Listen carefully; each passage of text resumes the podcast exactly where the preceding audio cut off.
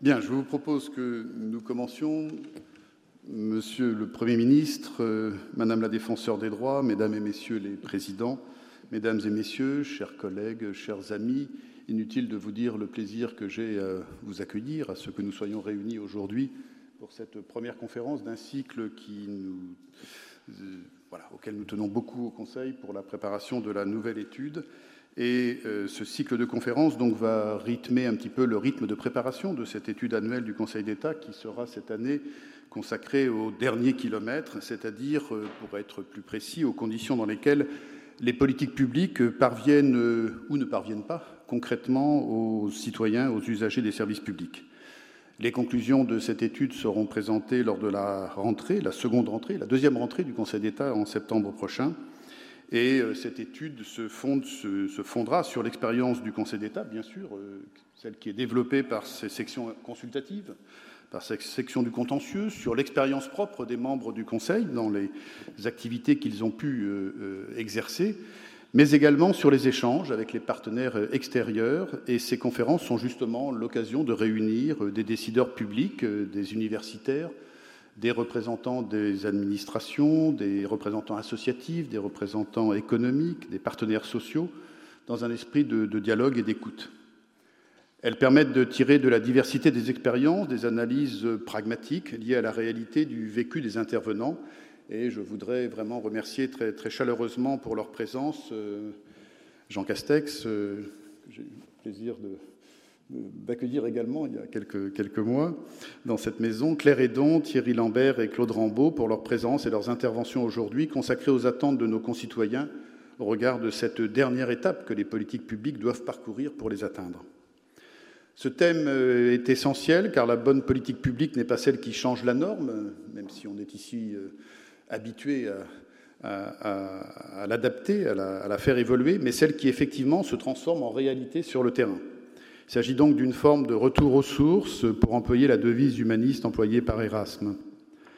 La complexité et la lourdeur des procédures administratives sont en effet régulièrement euh, dénoncées par les citoyens eux-mêmes, au travers des sondages, et ils fleurissent régulièrement, au travers de sortes de cahiers de doléances, mais également par les classements internationaux, mais aussi par euh, les fonctionnaires et les responsables euh, publics et politiques.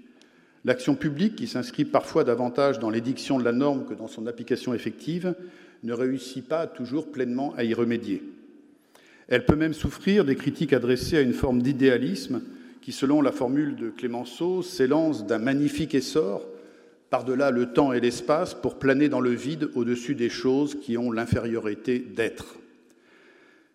Si le Conseil d'État manie la norme dans ses fonctions contentieuses ou consultatives, il est toujours attaché à l'effectivité des politiques publiques.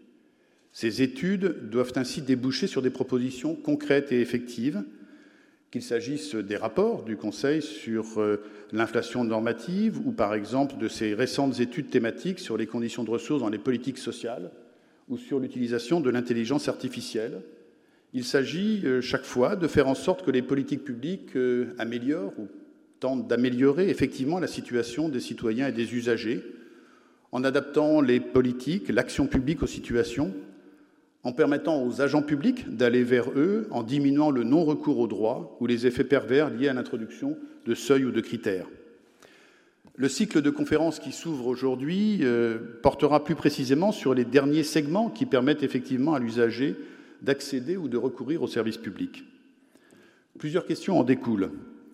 Il s'agit d'abord, bien sûr, de l'accès géographique ou de l'accès virtuel aux services et aux politiques publiques et des modalités concrètes de recours aux services publics, de la complexité d'un formulaire, de la manière de présenter une demande de permis de construire ou de l'inscription à Parcoursup. Ce sont autant d'étapes qui méritent d'être examinées pour apprécier les difficultés qu'elles peuvent présenter.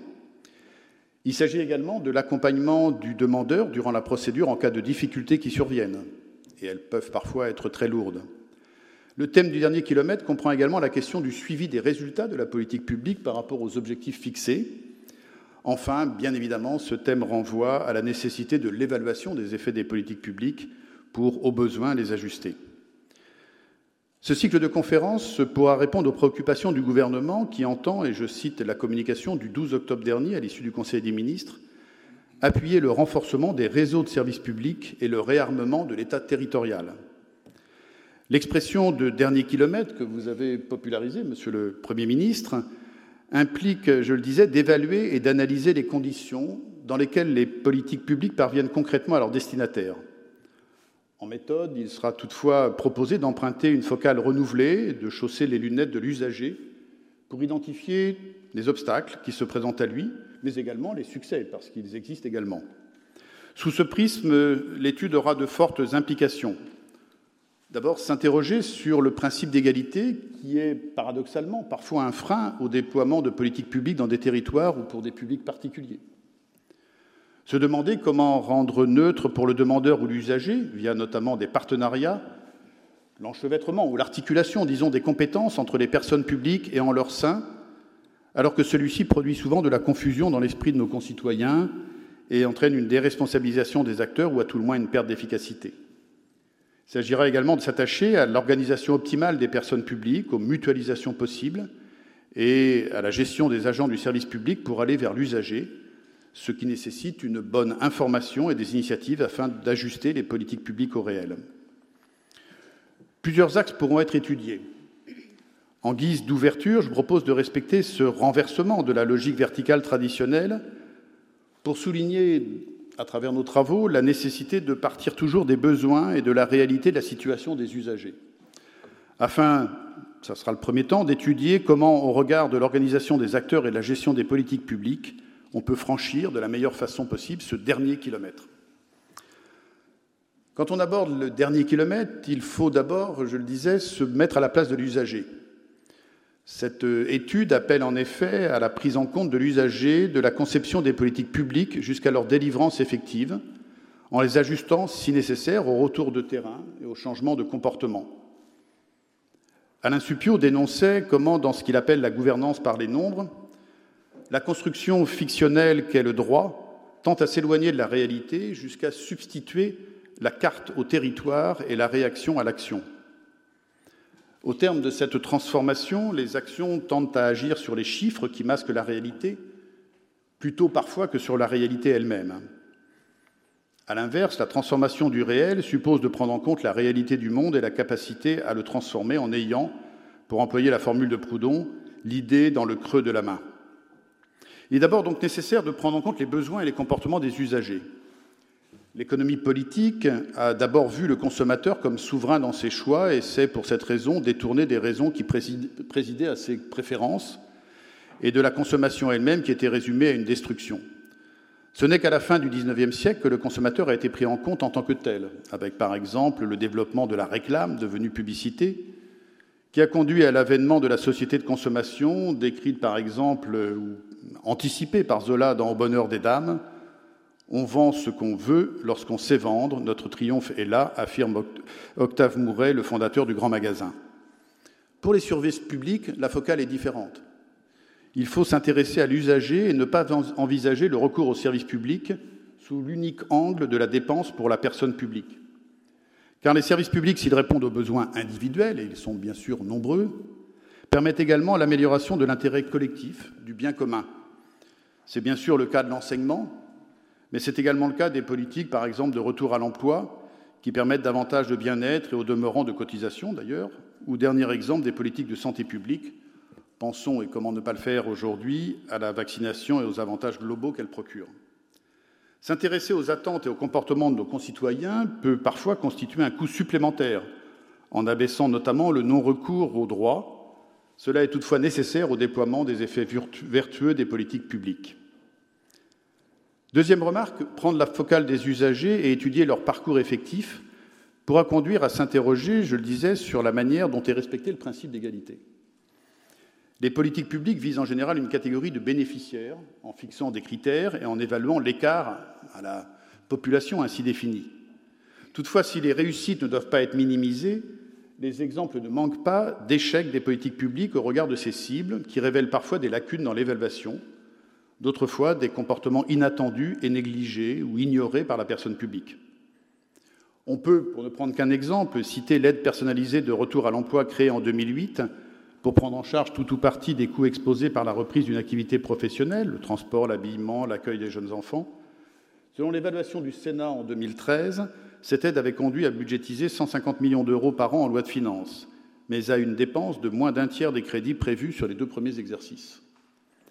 Cette sous-consommation s'explique en particulier par la multiplication des critères rendant presque inaccessible, ou en tout cas difficilement accessible, le dispositif.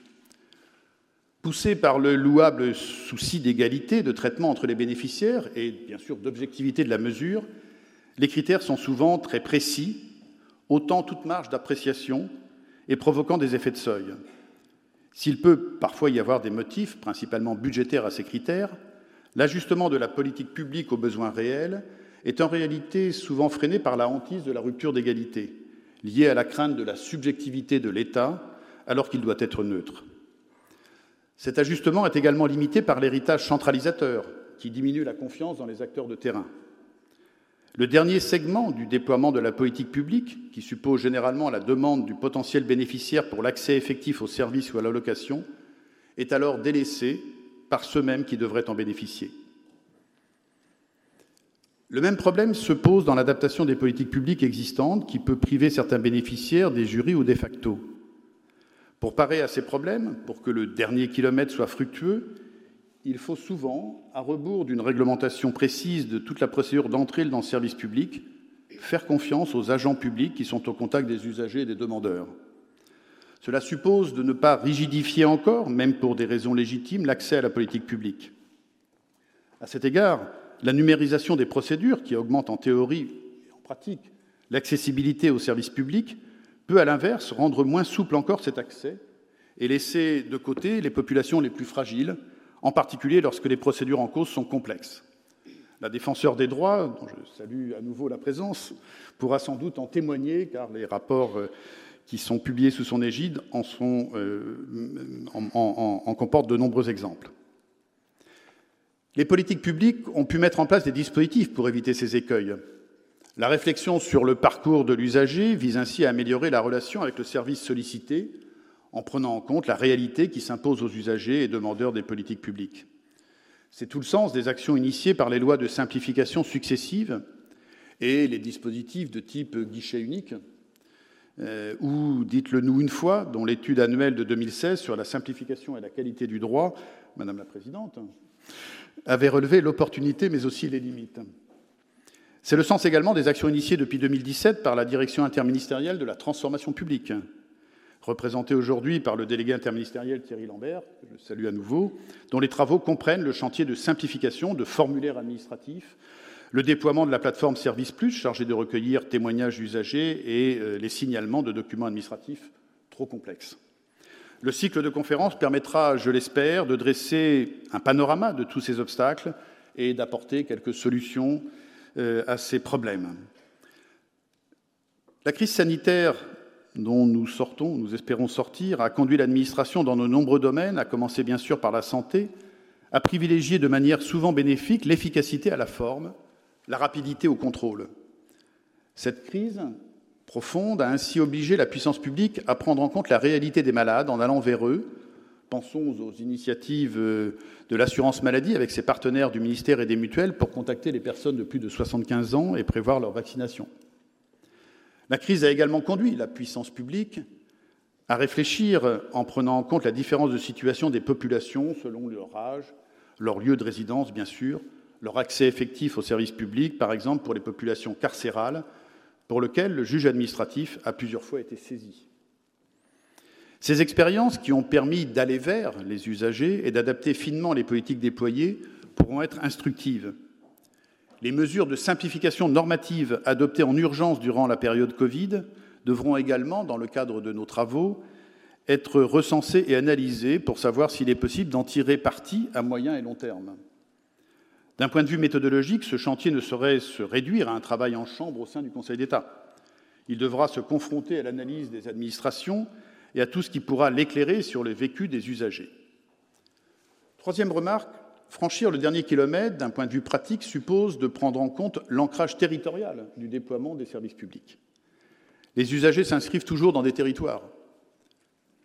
Si la numérisation de l'accès aux services publics peut rendre moins nette cette réalité, l'accès même aux services numériques suppose une réflexion territoriale qu'on pense au déploiement du plan France très haut débit ou à la fracture numérique qui reflète des inégalités territoriales qui se confondent avec ceux relatifs aux écarts d'âge, aux catégories socioprofessionnelles et souvent au niveau de diplôme.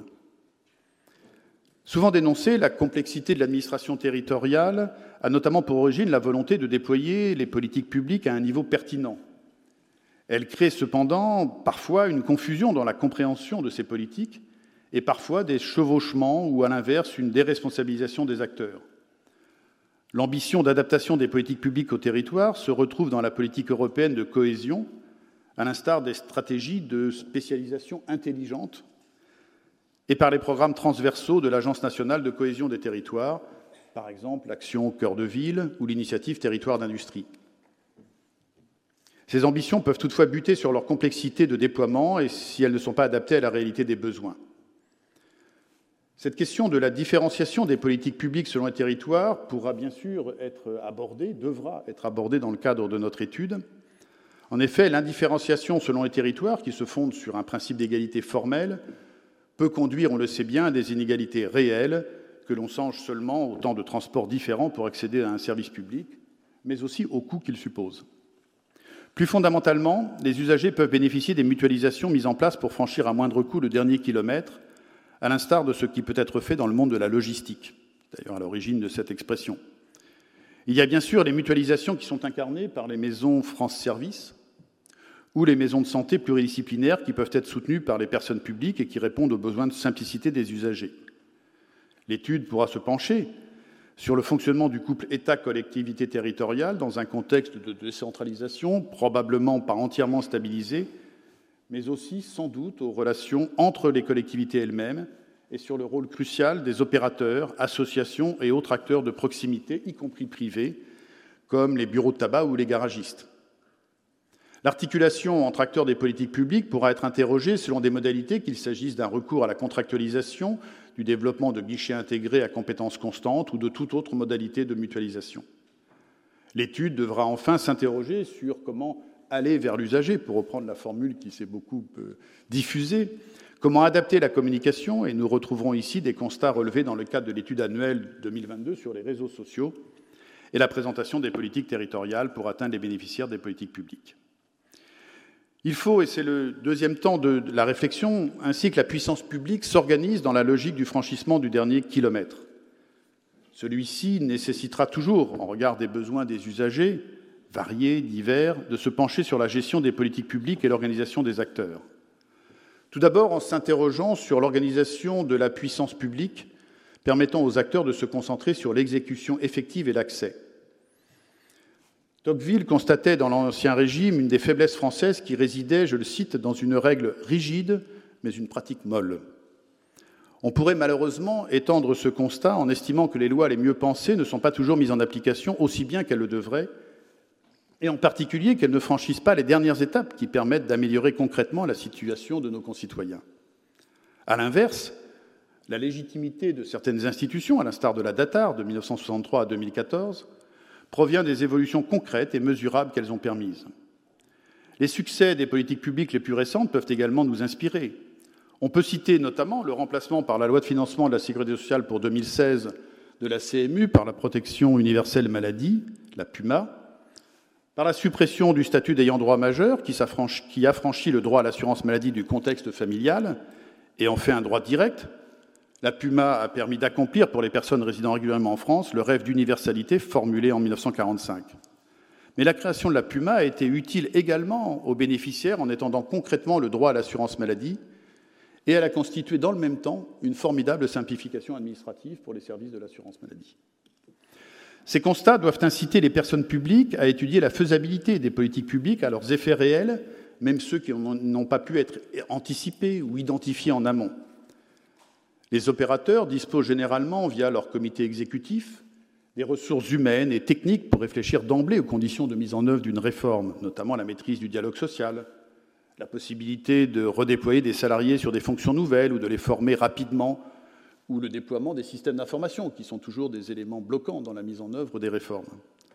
Au sein de l'État central, en revanche, il semble rare qu'un directeur d'administration centrale dispose de tous ces leviers pour apprécier la transformation.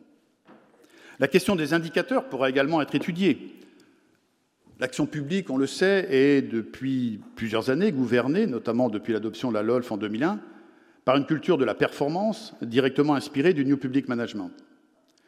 Si le développement d'indicateurs de performance a eu le mérite d'améliorer la lisibilité, d'améliorer le pilotage des politiques publiques euh, par le pouvoir politique, ces outils ne rendent toutefois que partiellement compte de leur impact sur les usagers.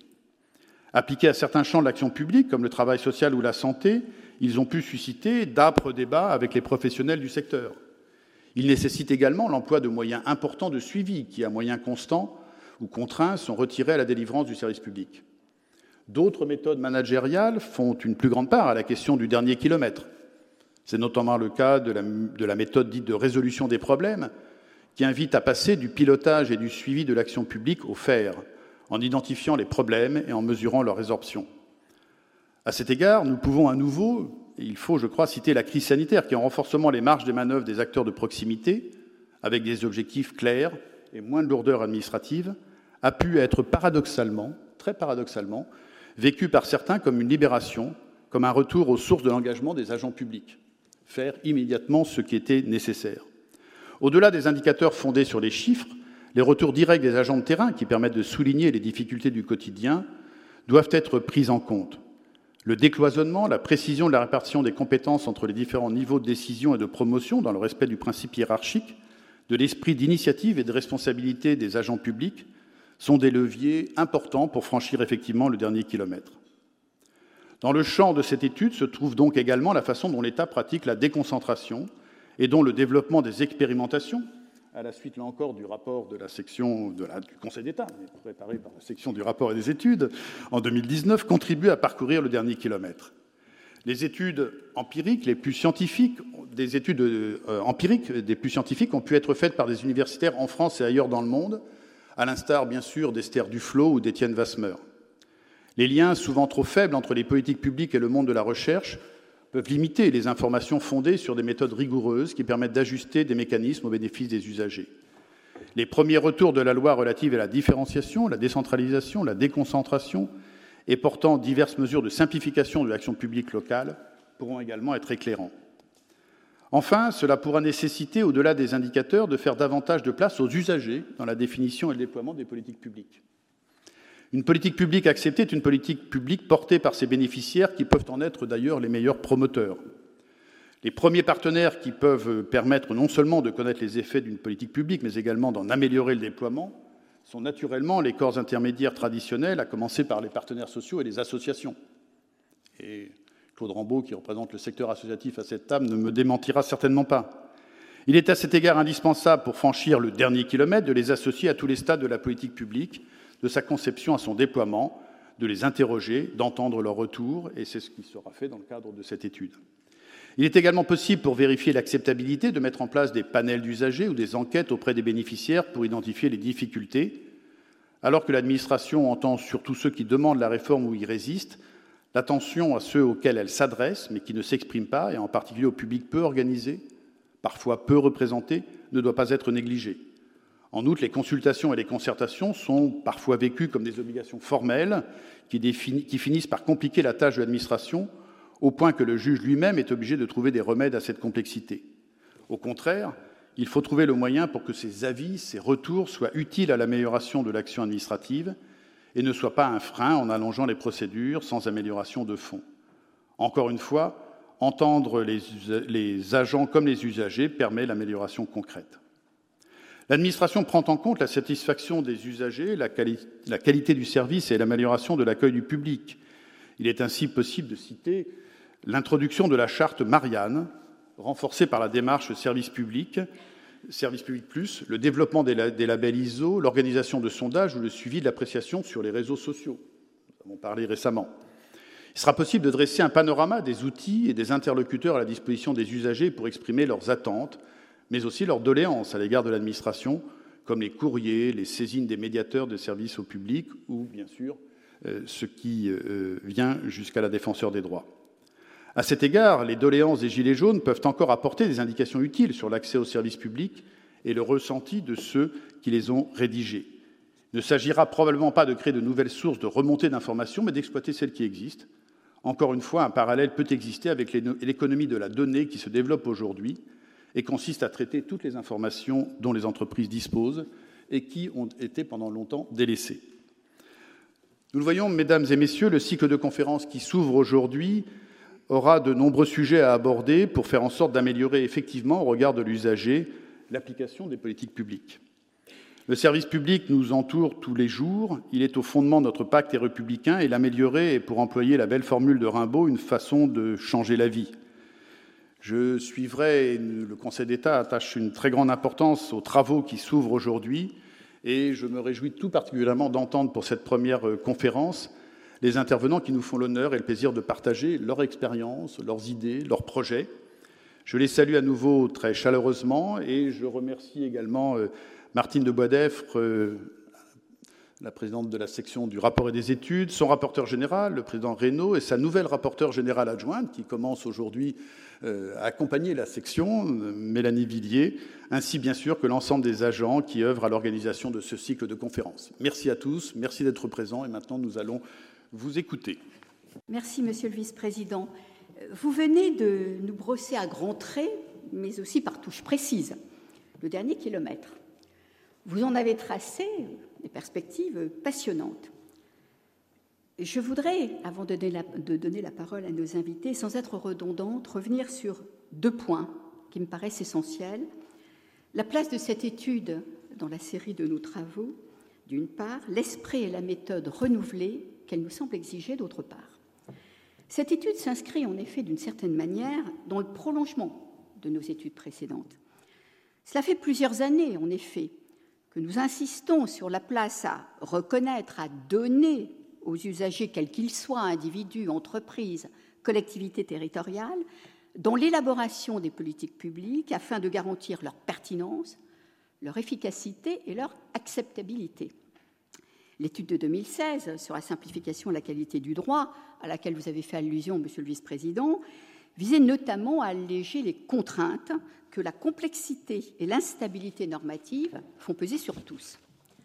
L'étude de 2018 sur la citoyenneté, quant à elle, a mis en évidence l'émergence d'une citoyenneté de l'action publique et souligné la nécessité d'associer les citoyens à l'élaboration des politiques publiques, à leur évaluation ex post aussi ce qu'a repris et amplifié notre étude de 2020 sur l'évaluation des politiques publiques.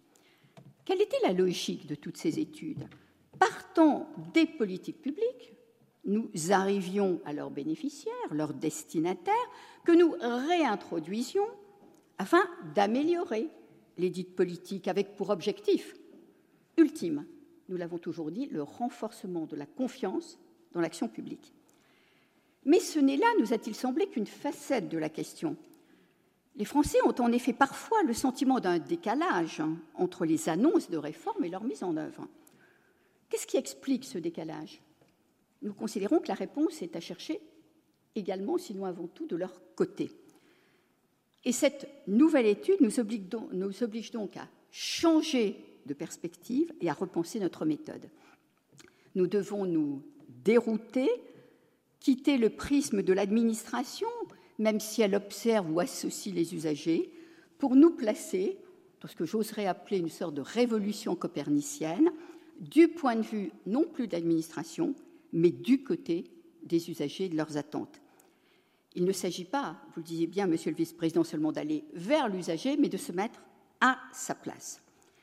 Et je voudrais souligner que ce n'est pas l'objet des politiques publiques qui est en cause, mais bien leurs modalités de mise en œuvre qui peuvent contrarier celui-ci. La tâche n'est pas aisée, le thème est foisonnant et le champ immense, d'autant plus qu'il va falloir s'intéresser à tous les usagers, les destinataires, qu'il conviendra d'ailleurs de définir, d'identifier. Je voudrais vous signaler que dans ce bandeau qui habille la tribune, ils sont là quand même, même si vous ne les voyez pas, ils sont dans les rues, ils sont dans les bâtiments, ils sont présents comme je l'espère, ils seront aussi présents dans le cadre de notre étude. Nous devrons donc avoir une approche territoriale fine, analyser la réalité des territoires métropolitains et ultramarins, le monde rural et ses déserts, le monde citadin. Vous évoquiez les verrous, les réussites également. Il ne faut pas oublier non plus le coût financier environnemental du dernier segment. D'ailleurs, permettez-moi une comparaison avec le secteur privé. Un géant de la logistique capable de livrer dans ma zone est lui-même amené aujourd'hui à repenser ses modalités, ses tarifs de livraison au plus près des consommateurs, dans le dernier kilomètre, considère-t-il aujourd'hui, représente un coût élevé. Il faudra aussi nous interroger sur les moyens de garantir un service public de qualité et de proximité. Il nous faudra surtout, j'y insiste, c'est un impératif pour nous, peut-être encore plus que d'habitude, être concret et opérationnel dans nos recommandations. Essayer peut-être à nouveau, une nouvelle fois, de simplifier des démarches qui constituent parfois des obstacles dans la course au dernier kilomètre. Cette simplification, nous ne la penserons pas d'en haut, nous la penserons effectivement à partir, ou nous essaierons de le faire, à partir des attentes, des besoins, des retours des usagers. C'est pourquoi nous avons décidé de donner une large place, au-delà des conférences, des auditions, à des déplacements sur le terrain auprès des services déconcentrés des collectivités territoriales, de leurs agents, qu'il ne faut jamais oublier, et des usagers eux-mêmes sans renoncer bien sûr à une dimension comparative en observant les pratiques dans d'autres États. L'objectif est en quelque sorte de parvenir à mettre à disposition de l'usager le bon service au bon moment, au bon endroit, à moindre coût, pour filer la métaphore logistique. Le défi est considérable. Il appelle à la fois humilité et sens de l'effort, sinon du dépassement. C'est pourquoi ce dernier kilomètre qui s'ouvre devant nous m'apparaît un peu comme celui du marathon qu'Alain Mimoun remportant en 1956 aux Jeux olympiques de Melbourne, ou celui qui sépare le cycliste du franchissement du col du Puy-Morins ou du Tourmalet. Vous remarquerez que je n'ai cité que des cols pyrénéens. Heureusement, pour nous aider à prendre correctement le départ de ce dernier kilomètre, nous avons la chance de bénéficier des regards croisés dont les quatre personnalités qui m'entourent, que le vice-président vient de vous présenter, que je remercie à nouveau, à mon tour, très vivement de leur présence. Si vous permettez, je vais maintenant, Monsieur le Premier ministre, vous dire que nous ne pouvions pas envisager de tenir cette conférence sans vous. Car si je suis bien informée, ou si je ne me trompe pas, le Premier ministre, euh, pardon, le président de la République a évoqué l'idée du dernier kilomètre dès 2017, mais sans jamais le nommer ainsi. Et je crois que c'est votre discours de politique générale du 15 juillet 2020 qui a popularisé la formule dans le cadre de l'action publique. Alors, puis-je vous demander, pour euh, lancer, si j'ose dire, ces échanges, que signifie ce dernier kilomètre pour vous Et pourquoi cet attachement qui me semble presque très personnel à la notion de dernier kilomètre des politiques publiques Merci d'avance.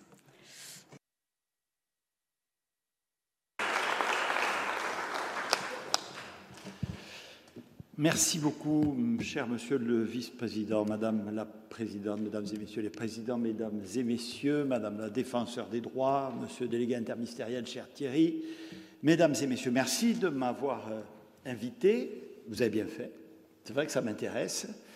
Euh, et c'est vrai que j'ai la conviction, que je vais essayer de vous faire partager, mais le, vice-président l'a déjà remarquablement fait, que le sujet que vous avez euh, choisi, Bon, comment dire, il n'est pas très sexy. Hein Entre nous. Euh, mais je pense qu'il est, va dire central, mais fait, il est majeur.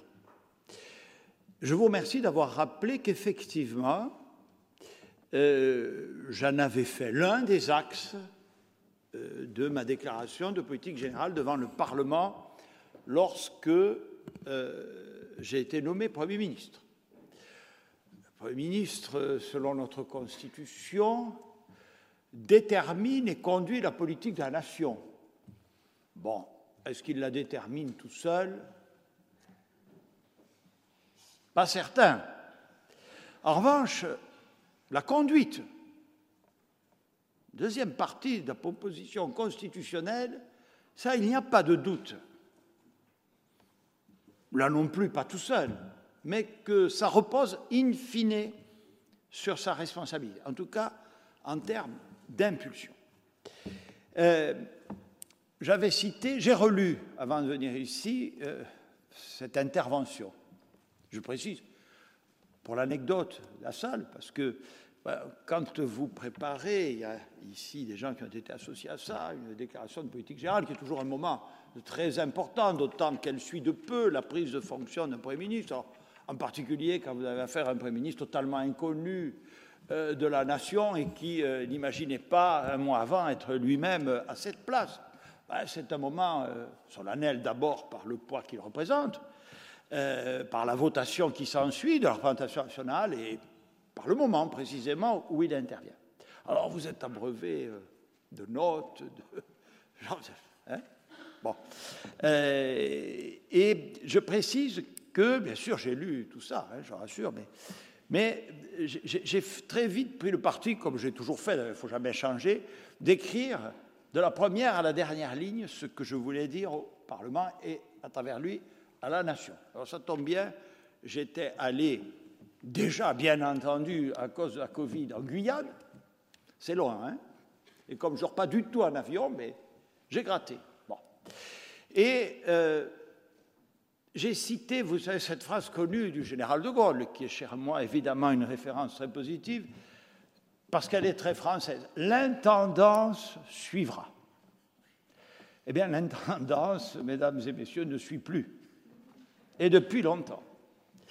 Et je suis un peu hanté, comme élu de la nation, comme responsable politique, comme citoyen, comme fonctionnaire de la République, que j'ai longtemps été et que je suis toujours et que je suis fier d'être, parce que cette question un peu lancinante, vous avez parlé de comparaison internationale, vous avez bien fait, il faut le faire, mais on ne peut pas vraiment dire, mesdames et messieurs, que nous soyons un pays où nous manquions de fonctionnaires. Donc, ce n'est pas ce qu'indiquent les comparaisons internationales. On ne peut pas vraiment dire que la dépense publique dans tous ces registres vienne à manquer. J'ai d'ailleurs apporté moi-même ma large contribution. Et pourtant, comme l'a dit le vice-président, la présidente de la section et tant d'autres, comment, avec cette énergie de moyens, ça c'est quantitatif, je me permets d'y ajouter, parce que je les connais bien, la qualité des fonctionnaires et agents publics qui mettent en œuvre ces politiques publiques, comment nos concitoyens, vous avez appelé ça les, usagers, euh, vivent-ils un tel euh, discrédit parfois de l'action publique? Comment euh, s'interroge-t-on, comme vous l'avez fait, sur l'efficacité des politiques publiques? Comment surtout peut se trouver dans ce pays qui le porte tant au pinacle, mise en cause la justice des politiques publiques Parce qu'en réalité, alors là, on a la défenseur des droits, donc je ne vais pas m'étendre. Mais quand une politique publique ne marche pas par sa complexité, par tout ce que vous avez évoqué, qui en sont les premières victimes? Les gens les plus vulnérables. Ils se débrouillent toujours. Les gens les plus vulnérables. Et vous avez raison de dire qu'on n'entend pas. Qu'on n'entend pas. je m'en suis toujours méfié. J'avais lu des choses, ces gens qui manifestent, c'est ceux qui en règle générale, le plus, ils veulent mentir ce qu'ils ont. Mais ceux qui n'ont rien ne manifestent pas. Et, quand j'étais maire, j'étais très surpris. Vous avez des gens qui vous demandent rendez-vous, ça ne va pas, des gens qui viennent voir avec des situations difficiles. Et puis, moi, j'avais une ville de 7000 habitants, c'est facile, j'ai visité toutes les maisons, tous les contribuables, et j'ai découvert chez eux des gens dans une situation bien plus dégradée que ceux qui venaient se plaindre, mais qui ne sortaient jamais de chez eux, ou en tout cas qui n'allaient jamais vers les services publics, y compris, mesdames et messieurs, ceux de proximité. Et Dieu sait quand même si une mairie en est une. Alors, il y a cette interrogation majeure euh, sur ce décalage entre les ambitions du service public, de, l'État, pas que de l'État, en France, et les moyens que la nation y consacre et la perception qu'on a. Alors, bon, il y a une explication, là je sors, ça n'a échappé à personne, la nation sort d'une grande période médicale, dont j'ai rencontré des médecins vraiment comme jamais dans ma vie. J'ai fait le goémillot des services de réanimation, d'urgence. Bon.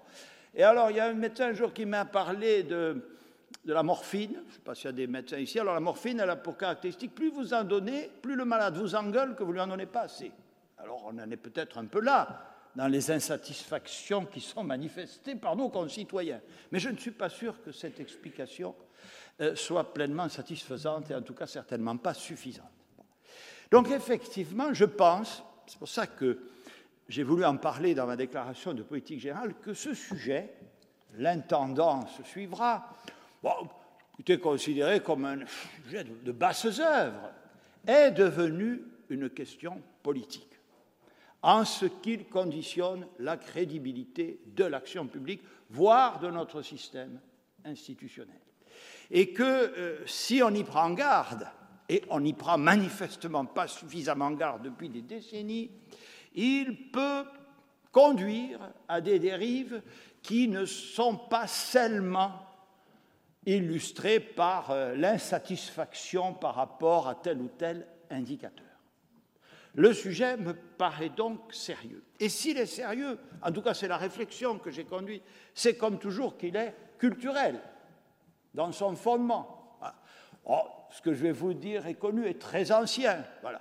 Nous sommes un pays de conceptualisateurs, d'intellectuels. Voilà, bon. Quand il s'agit de mettre en œuvre, voilà, il y a une émission remarquable qui symbolise la France, c'est dans l'air, il y en a plein d'autres. Là, en deux heures, on refait tout. Tout le monde sait tout, c'est parfait. Mais après, quand il s'agit de passer à la mise en œuvre, quand on est confronté à la réalité, à la complexité, à la diversité de nos sociétés modernes, c'est une autre affaire. Il faut des gens qui sachent faire ça. D'accord? Bah, C'est un peu, n'est-ce pas, euh, vous avez la même chose avec l'enseignement général et l'enseignement manuel. tout ça, la même veine. Elle est, je le disais, historique.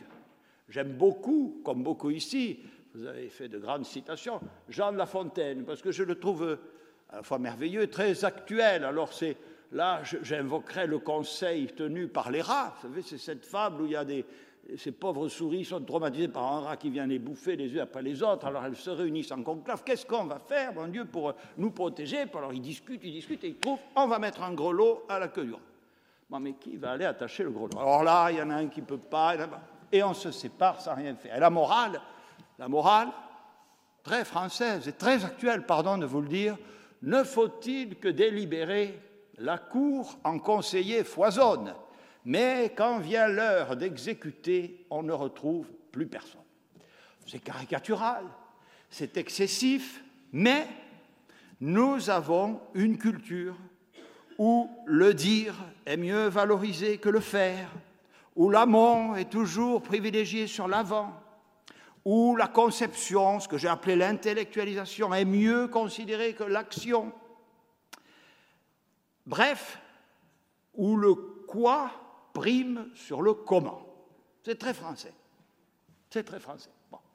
Donc, euh, ben, c'est donc un chantier culturel. Bien sûr, il nous faut des outils, des leviers. Alors, je vous remercie, Madame la Présidente, d'avoir invité Thierry, parce que c'est un, expert. On avait commencé, je le dis, à travailler. Euh, les périodes de crise, je dis toujours, c'est Lénine, là, vous voyez, c'est moins bien qu'à Fontaine, qui disait la guerre accélérateur de l'histoire. La crise, c'est toujours un moment, hein, c'est là qu'on invente la pénicilline. Et la crise, ça vous oblige. Hein. Là, là, il faut que l'intendant se suive, hein, sinon, là, ça devient très, très, très grave. Très, très, très grave. Et donc, euh, les crises sanitaires, j'espère, nous a conduit à progresser. D'ailleurs, entre nous, quand il y a crise, je pense que notre système, là, il marche très bien, on est champion du monde. Je pense à la façon de regarder comment ça a déployé la vaccination, tout le monde a travaillé, tout le monde s'y est mis, les organisations de protection sociale, les associations, les professionnels de santé, les collectivités territoriales. Bon, on a déroulé. Le président de la République est toujours très pressé, c'est son rôle, mais bon, il faut dire, l'administration, c'est un moteur diesel en France. Il faut un temps de démarrage et de préchauffe. Mais alors, quand c'est parti, ça y va. Euh, donc, il faut, j'ai voulu dire, nous sommes face à un sujet politique, culturel, d'évolution des mentalités. De la même façon, dans l'exécution, on privilégiera, toujours dans notre pays la question des moyens. Alors je vais encore dégrader. De Lénine, je vais passer à Staline. Le pape, combien de divisions Le service public marche, combien de fonctionnaires, combien de crédits? Ça a marché. On n'est pas dans la logique de l'efficacité et de l'impact, on est dans la logique d'abord de moyens. Tout le monde, hein. les dirigeants, les syndicats, combien Est-ce qu'ils sont bien employés? Alors, à ce stade de mon propos, je vais être très clair, hein, messieurs, dames. Je ne dis pas qu'il ne faut pas travailler sur les objectifs, qu'il ne faut pas réfléchir, qu'il ne faut pas intellectualiser. Je ne suis pas en train de vous dire que les politiques publiques n'ont pas besoin de moyens pour se dérouler convenablement. Tout est dans l'équilibre. Je dis simplement qu'il faut effectivement que nous réorientons l'action publique vers l'exécution. Alors, donc ça, c'est pour le cadre, et c'est la raison pour laquelle, à chaque fois que l'occasion m'a été donnée, j'ai porté ce débat sur le terrain politique. Parce que je pense que c'est devenu un enjeu politique et pas simplement, comme lui dit en son temps le général de Gaulle, de simple intendance. Un poil de mépris dans l'intendance suivra. Voilà. Hein comme euh, il n'y a pu y en avoir dans la bouche de l'agrégé parlant du plombier. Je vous dis, c'est culturel. Bon, il faut faire évoluer tout ça. Il ne faut surtout pas dire que le plombier est mieux que l'agrégé. Il ne faut pas tomber, ça s'appelle du populisme, dans l'inverse. Mais il faut que nous rééquilibrions notre action. Euh, alors, comment? Une fois que le, diagnostic est posé. Mais enfin, on peut ne pas être d'accord avec le diagnostic. Hein. Euh, moi, je vous livre le mien, c'est pour ça que m'a fait. Donc, comment, effectivement, oui, il faut nous intéresser au dernier kilomètre et impérativement l'améliorer. Vous avez beaucoup cité, et il y a autour de moi des experts, euh, euh, l'usager. Voilà. Oui, bien entendu, je ne vais pas trop répéter ça. Évidemment, s'intéresser à l'usager, en fait, tout ce que vous avez dit fort bien et que j'imagine développeront à l'envie, euh, notamment ma voisine de droite et sans doute la défenseur, j'insiste pas, c'est clair. Là aussi, restons équilibrés. Euh, il ne faudrait pas qu'à cette l'intérêt général que poursuivent les politiques publiques, même s'il faut bien prendre en, beaucoup mieux prendre en considération le choix de l'usager, ne peut pas devenir l'unique somme des intérêts particuliers et corporatistes. On est d'accord. Donc ça veut dire qu'il faut aussi euh, agir sur d'autres leviers euh, que vous avez d'ailleurs euh, les uns et les autres évoqués. Et en particulier celui sur lequel nous avons essayé de progresser, en tout cas de travailler, c'est sans doute à la fois l'organisation de nos services publics et de l'État, puisque le Premier ministre s'occupe surtout de l'État, euh, et ce que j'appellerais la gestion des, ressources humaines, hein, ce qui fait la force évidemment de, tout service public. Et, là, il y, a, beaucoup de choses qu'il faut évoluer. En réalité, pour que le dernier kilomètre marche, il faut que ceux qui sont investis au plus près du terrain pour mettre en œuvre les politiques publiques disposent de marge de manœuvre, soient responsabilisés, y compris sur les résultats, puissent répondre à l'usager et qu'en en fait, il ne faudrait plus que la défenseur existe. Et il faudrait qu'il trouve l'interlocuteur de proximité qui résolve son problème. C'est un vœu pieux, je le sais bien, mais enfin, c'est bien ça la finalité. Or, nous avons un système, retour au général de Gaulle, tellement complexe, gros, segmenté, difficile, que la qualité, ce n'est pas la qualité des, fonctionnaires, je reviendrai sur leur formation, sur les, mais que la qualité s'y consume dans l'impuissance. C'est terrible, ça, pour une organisation. Vous avez des gens qui veulent bien faire, qui veulent régler des problèmes, mais qui ne disposent pas des leviers pour se faire et qui, donc, en plus, font gueuler, parce qu'ils sont au front. Alors que ben, ceux qui sont en administration centrale, c'est moins direct, on va dire ça comme ça. Or, j'appelle votre attention que nous avons une tradition en France euh, qu'il faut faire évoluer, c'est les régulateurs de l'action publique. Alors je ne devrais pas dire ça ici, je m'en excuse tout de suite auprès du professeur, c'est la règle de droit, la norme. Bah, il en faut, mais ça a ses limites. La régulation budgétaire, autre grand régulateur par défaut de l'action publique, laquelle ou lesquels alimentent, en termes d'organisation, un un système qui, est passé de demande un peu partout ailleurs. Voilà, en France, on regroupe. Voilà, donc euh, la sociologie des organisations, qui, comme vous le savez, est née aux États-Unis, plutôt sur l'entreprise privée, a longtemps aboutit à un constat consensuel partout, plus c'est gros, moins ça marche. Mais c'est encore en France que vous avez le plus grand hôpital du monde, l'assistance publique, hôpitaux de Paris. Il, regorge de médecins, d'infirmières, etc., de qualité exceptionnelle. Mais c'est celui du monde qui cumule le plus de jours de conflictualité, les plus gros déficits, parce qu'il a une taille qui le rend ingérable, ou très difficilement gérable. On, va s'occuper du service public de l'emploi, clac, on prend, et tout ça pour dire, ah ben parce qu'on va économiser les fonctions de support. Voilà, ah, on est content, il y avait deux organisations, il y en avait un qui faisait de la comptabilité, l'autre aussi, les DRH, on va regrouper tout ça, il y a 73 ETP économisés, ça a mieux marché. Foutaise. Plus c'est gros, moins ça marche. C'est vrai partout. Mais nous, on continue et on te regroupe les régions et on fait. Et voilà, euh, c'est complètement faux, parce que quand vous regroupez deux organisations, et c'est inévitable, les syndicats disent, ah mais dans l'autre organisation, leur régime indemnitaire est meilleur que celui-là, ils sont forcément inégaux, et, si, vous le, et, si vous fusionnez, je ne connais pas de cas où ça ne soit pas aligné vers le haut. Alors même la raison d'économie qui sous-tend tout ça n'est pas bonne.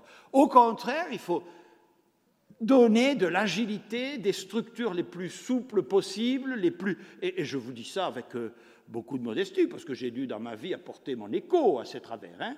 Bon, euh, charité bien ordonnée commence par soi. Mais enfin, on a donc, tout ce qui va vers l'adaptation, la différenciation, la déconcentration, la diffusion de responsabilités auprès de managers de responsabilité le management doit devenir la variable cardinale, les qualités managériales de choix des responsables, des modalités de recrutement. Les modalités de recrutement, on peut en parler, y compris pour les cadres euh, supérieurs. Bah, oui, on, fait, on continue à faire du droit, de l'économie, etc. Je ne suis pas certain que pour régler la question du dernier kilomètre, ce soit les qualités ou les formations les plus adaptées à ce défi.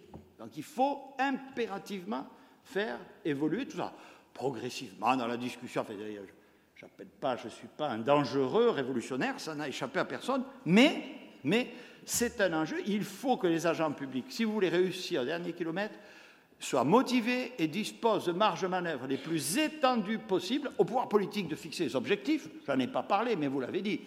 Des fois, on n'atteint pas le dernier kilomètre parce qu'on ne sait pas ce qu'est le premier parce qu'on n'a pas fixé, on ne sait pas où on veut aller. alors là, c'est difficile, a pas les gens qui sont au bout de la chaîne. Bon, il faut donner du sens aux choses, c'est la première. Ça, c'est le rôle du pouvoir politique ou des administrations euh, centrales. Mais il faut aller vers le, plus possible, le plus possible, de souplesse sur le. Là, les Verts, j'y tiens beaucoup. Vers les usagers viennent au service public, mais il faut qu'on ait des services publics qui se déplacent. Prenez le cas de la santé mentale, euh, dont les pathologies, d'après les chiffres, sont celles qui progressent le plus. Vous appelez ça la file active. Eh bien, on a un système de santé mentale, je l'ai vu combien de fois dans ma vie, quand été directeur des hôpitaux, quand j'étais maire, parce que j'avais beaucoup de gens en difficulté. Discuter avec. Euh, il y a des CMP, alors là, ils sont aussi en déshérence, ils ont comme les autres des difficultés à trouver des praticiens. Enfin, tout ce que vous connaissez, disons, donc de vraies difficultés de moyens, mais ah, on attend que les gens viennent. Mais quelqu'un qui trouve d'une pathologie mentale, il ne va pas. Quelqu'un qui a mal aux dents, il se précipite chez le dentiste. Même les gens pas malades vont chez le généraliste, mais pas les gens qui souffrent de pathologie mentale. Donc il faut absolument faire évoluer notre dispositif pour aller amener le service public vers les gens. Mais ça, vous ne pouvez le faire j'ai jamais réussi à le faire quand j'étais directeur des hôpitaux avec les organisations. Mais sur le terrain, quand vous réunissez votre directeur de CMP, les infirmières, le psychiatre, etc., ben, là, vous pouvez faire. Encore faut-il qu'on ait des marges de manœuvre, des espaces de discussion et de décision euh, pour le faire. Et ça rendra euh, le, service public plus performant. Il y, a un, petit point dans votre excellente note là, que je, je conteste, d'accord? Euh, Vous dites un management public aujourd'hui est guidé par une culture de, la performance jusqu'à s'intéresser sur la nécessité d'un éventuel changement de culture. Enfin, ce n'est pas la, culture de la performance qu'il faut changer, c'est la définition de la performance. C'est la définition de la performance. On, pas, elle ne repose pas sur les mêmes critères. Euh, je, vous donne un autre exemple aussi, qui est très frappant, mais vous le savez, d'autres études. Et, d'ailleurs, comme c'est culturel, c'est transversal au public et au privé. C'est en France aussi, très grosses entreprises où on n'a quasiment pas de TI. Pas non plus ces trucs. Eh ben, les grosses organisations. L'accès aux hautes responsabilités dans l'État ou dans les entreprises. L'accès aux hautes responsabilités. Nous sommes le pays d'Europe où le pourcentage des managers supérieurs qui accèdent directement aux hautes responsabilités par rapport à ceux qui ont gravi les échelons de leur entreprise. Mais il n'y a pas photo. Et alors j'ai été très frappé parce que je me disais, est-ce que c'est plutôt de la culture anglo-saxonne? Est-ce que les latins, je ne sais pas, les, les Italiens et les Espagnols sont comme nous? Non. Non, non, nous nous distinguons par le fait, et ça, ça a une incidence très forte sur le management. On a combien de gouvernements essayé de promouvoir la VAE, qui est une excellente chose? Ça prend très mal.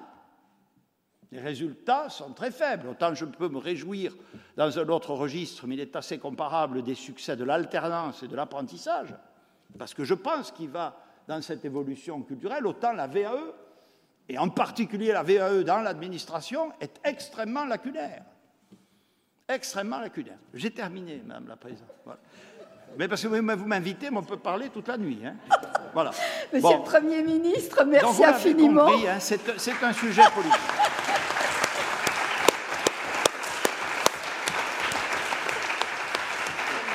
Euh, pardonnez-moi d'avoir euh, osé vous interrompre, mais euh, il faut que nous, que nous écoutions chacun. Merci infiniment pour ce que vous nous avez dit.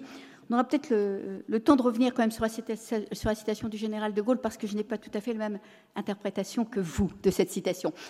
Chère Madame la défenseur des droits, euh, vous êtes, nous le disions évidemment, euh, à travers votre institution, à travers votre organisation, en, connaissance, en prise, si j'ose dire, directe, avec les retours de certains usagers quant à l'accès aux services publics, notamment à leur qualité. Alors, il nous a paru donc intéressant de pouvoir bénéficier de votre éclairage. Et pouvez-vous nous en dire plus sur, euh, sur le diagnostic, en quelque sorte, que, que vous portez?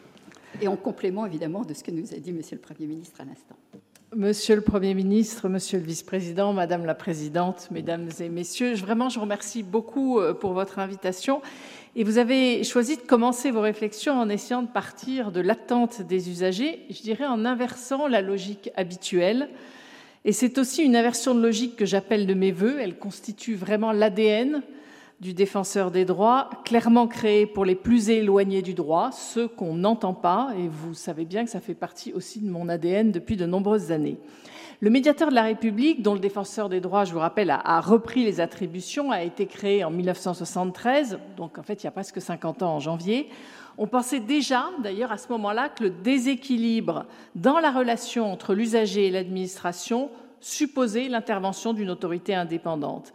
Et justement que la distance pouvait être trop grande pour le parcourir seul, si l'administration est inaccessible réellement, d'ailleurs, ou perçue comme telle, elle manque sa cible, voire sa raison d'être, le service public, le service au public. Je perçois une partie des attentes des usagers, car le défenseur des droits a de ce point de vue-là un rôle singulier. Quel que soit en fait l'aspect de ma mission dans la défense des droits de l'enfant, dans la lutte contre les discriminations, dans le contrôle du respect de la déontologie par les forces de sécurité, dans les liens avec l'administration, le défenseur des droits, finalement, fait entendre la voix des usagers des services publics. Grâce aux saisines que nous recevons, nous pouvons contribuer à renseigner le pouvoir politique et l'ensemble des citoyens. À travers cette institution, la République, finalement, s'est dotée d'un aiguillon pour donner une place aux usagers dans la production et dans l'exécution des politiques publiques. Et c'est d'ailleurs pour cela que nous faisons des rapports, des recommandations, des avis au Parlement et comment vous dire, on n'est pas tout à fait prêt de ne plus exister, ou pour ça, il faudrait suivre nos recommandations, ce qui n'est pas vraiment encore toujours le cas. Parcourir ce dernier kilomètre, c'est notre préoccupation constante. Et la destination de ce dernier kilomètre, ce sont les personnes et leurs droits. Je vais tenter ici d'exposer deux points qui permettront d'alimenter la réflexion sur le chemin à parcourir pour le service public. D'une part, notre méthode pour garantir l'accès de notre institution, aller au-devant des personnes. Et puis d'autre part, ce que les personnes nous disent, ce que nos saisines révèlent. Il s'agit en fait des deux facettes du défenseur des droits, celle d'une administration qui s'efforce de réaliser le dernier kilomètre vis-à-vis des personnes qui peuvent s'adresser à elle, et puis, et puis celle d'une institution qui doit porter la voix des usagers. Alors sur la méthode, les moyens que nous avons mis en place pour cheminer sur ce dernier kilomètre. Là-dessus, deux points, c'est à la fois ce que nous faisons, mais aussi l'apport des associations et de la recherche. C'est des, questions que vous avez déjà évoquées sur lesquelles je, veux revenir. Alors, ce que l'institution du défenseur des droits euh, met en œuvre, nous avons mis en place des moyens pour réduire la distance entre les personnes qui nous saisissent et avec les personnes qui nous saisissent. Notre méthode de travail, elle est en perpétuelle amélioration dans ce domaine. Elle permet d'assurer une proximité et de tenter de déceler aussi les attentes des usagers. Alors comment À la fois par l'accessibilité, la proximité et aussi la relation. L'accessibilité d'abord. La loi, en fait, a prévu très peu de limites pour s'adresser à nous. Elle ne prévoit pas de délai. Elle nous permet aussi d'ailleurs de nous autosaisir. Elle permet à des associations de nous saisir. Nous avons pour cela aussi multiplié les voies d'accès. Notre institution, elle est résolument multicanale. Elle est joignable par courrier, même pas besoin de timbrer, par mail, par téléphone, à travers des rendez-vous physiques avec nos 550 délégués répartis sur l'ensemble des territoires. Ces derniers reçoivent les usagers, les orientent, traitent leurs requêtes gratuitement, de manière confidentielle, dans plus de 874 points d'accueil que sont aussi bien des préfectures, des mairies, des maisons du droit et de la justice, des espaces France Service, des CCAS, euh, y compris d'ailleurs dans les établissements pénitentiaires et bien sûr aussi dans les Outre-mer. Et je réfléchis aussi à l'organisation de permanence de, nos délégués dans des endroits plus accessibles encore, et je pense évidemment à des associations et aussi euh, aux missions locales. Alors aussi une institution de la proximité. Ce réseau de proximité est essentiel pour assurer un égal accès à l'institution. 80% de nos saisines sont en fait traitées par nos délégués territoriaux.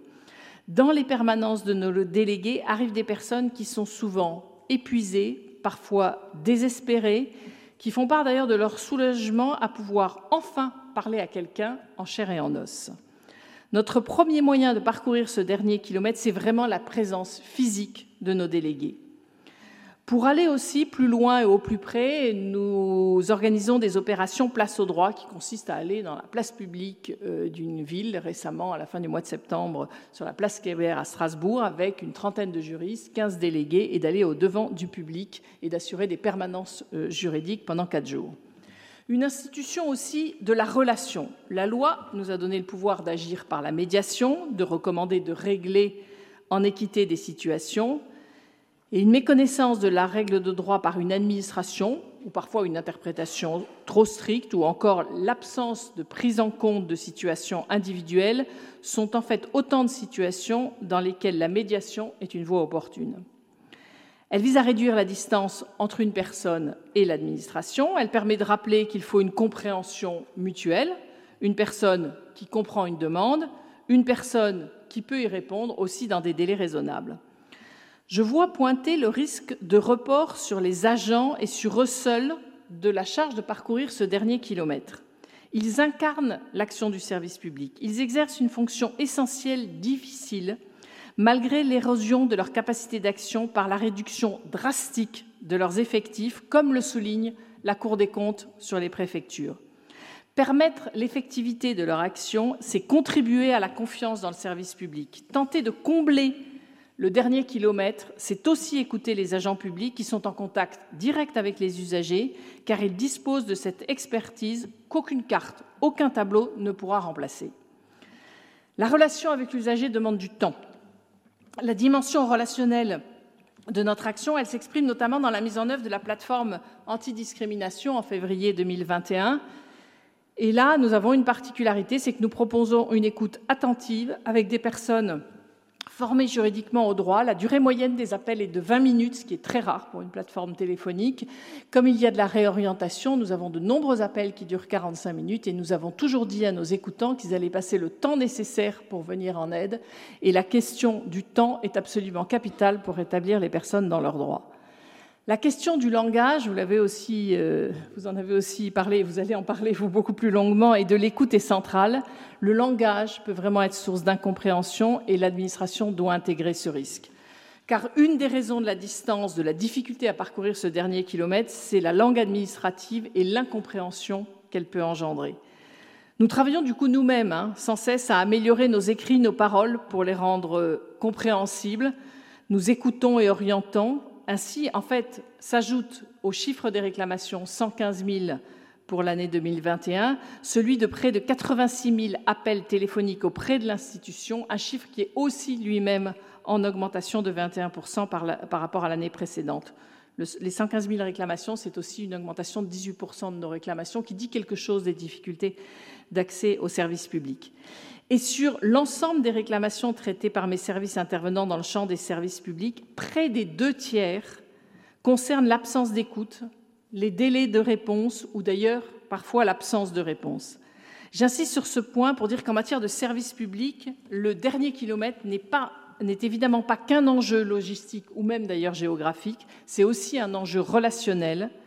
Le service public n'est près de l'usager que s'il est incarné, que s'il a quelqu'un qui est joignable, qui est bel et bien en mesure de répondre, d'expliquer, de réviser une décision, de conseiller et d'orienter l'usager. À cet égard, les résultats de, notre étude sur la médiation préalable obligatoire auprès des usagers sont, significatifs. Nous avions fait partie de l'expérimentation de médiation préalable obligatoire sur euh, le, le, RSA et les APL dans certains départements. Et quand nous avons voulu évaluer, nous avons voulu demander aux usagers qu'est-ce que eux en avaient pensé. Très instructif, parce qu'en fait, les deux tiers étaient satisfaits, alors que seulement un tiers avait en fait obtenu gain de cause. Et le tiers supplémentaire nous a simplement dit on m'a expliqué pourquoi je n'avais pas accès à un droit. Deuxièmement, l'autre point que je voulais aborder sur la façon dont nous travaillons, c'est l'apport des associations et de la recherche, qui est vraiment absolument pour nous indispensable pour compléter ce que, nous faisons. Parce que malgré notre effort constant de proximité, nous rencontrons des limites, notamment avec ce qu'on appelle, nous, les désistements implicites, c'est-à-dire en fait la perte de contact avec des personnes qui nous saisissent, et qui finalement entraîne la clôture des dossiers parce qu'ils ne répondent plus après à nos demandes de, pièces supplémentaires. Et c'est pour ça que nous avons confié un travail aux, étudiants de Sciences Po à la clinique du droit pour essayer d'en comprendre les causes du pourquoi les personnes ne nous recontactent pas. Vous vous doutez bien que je subodore qu'il y a pas mal de personnes en difficulté et de personnes vulnérables.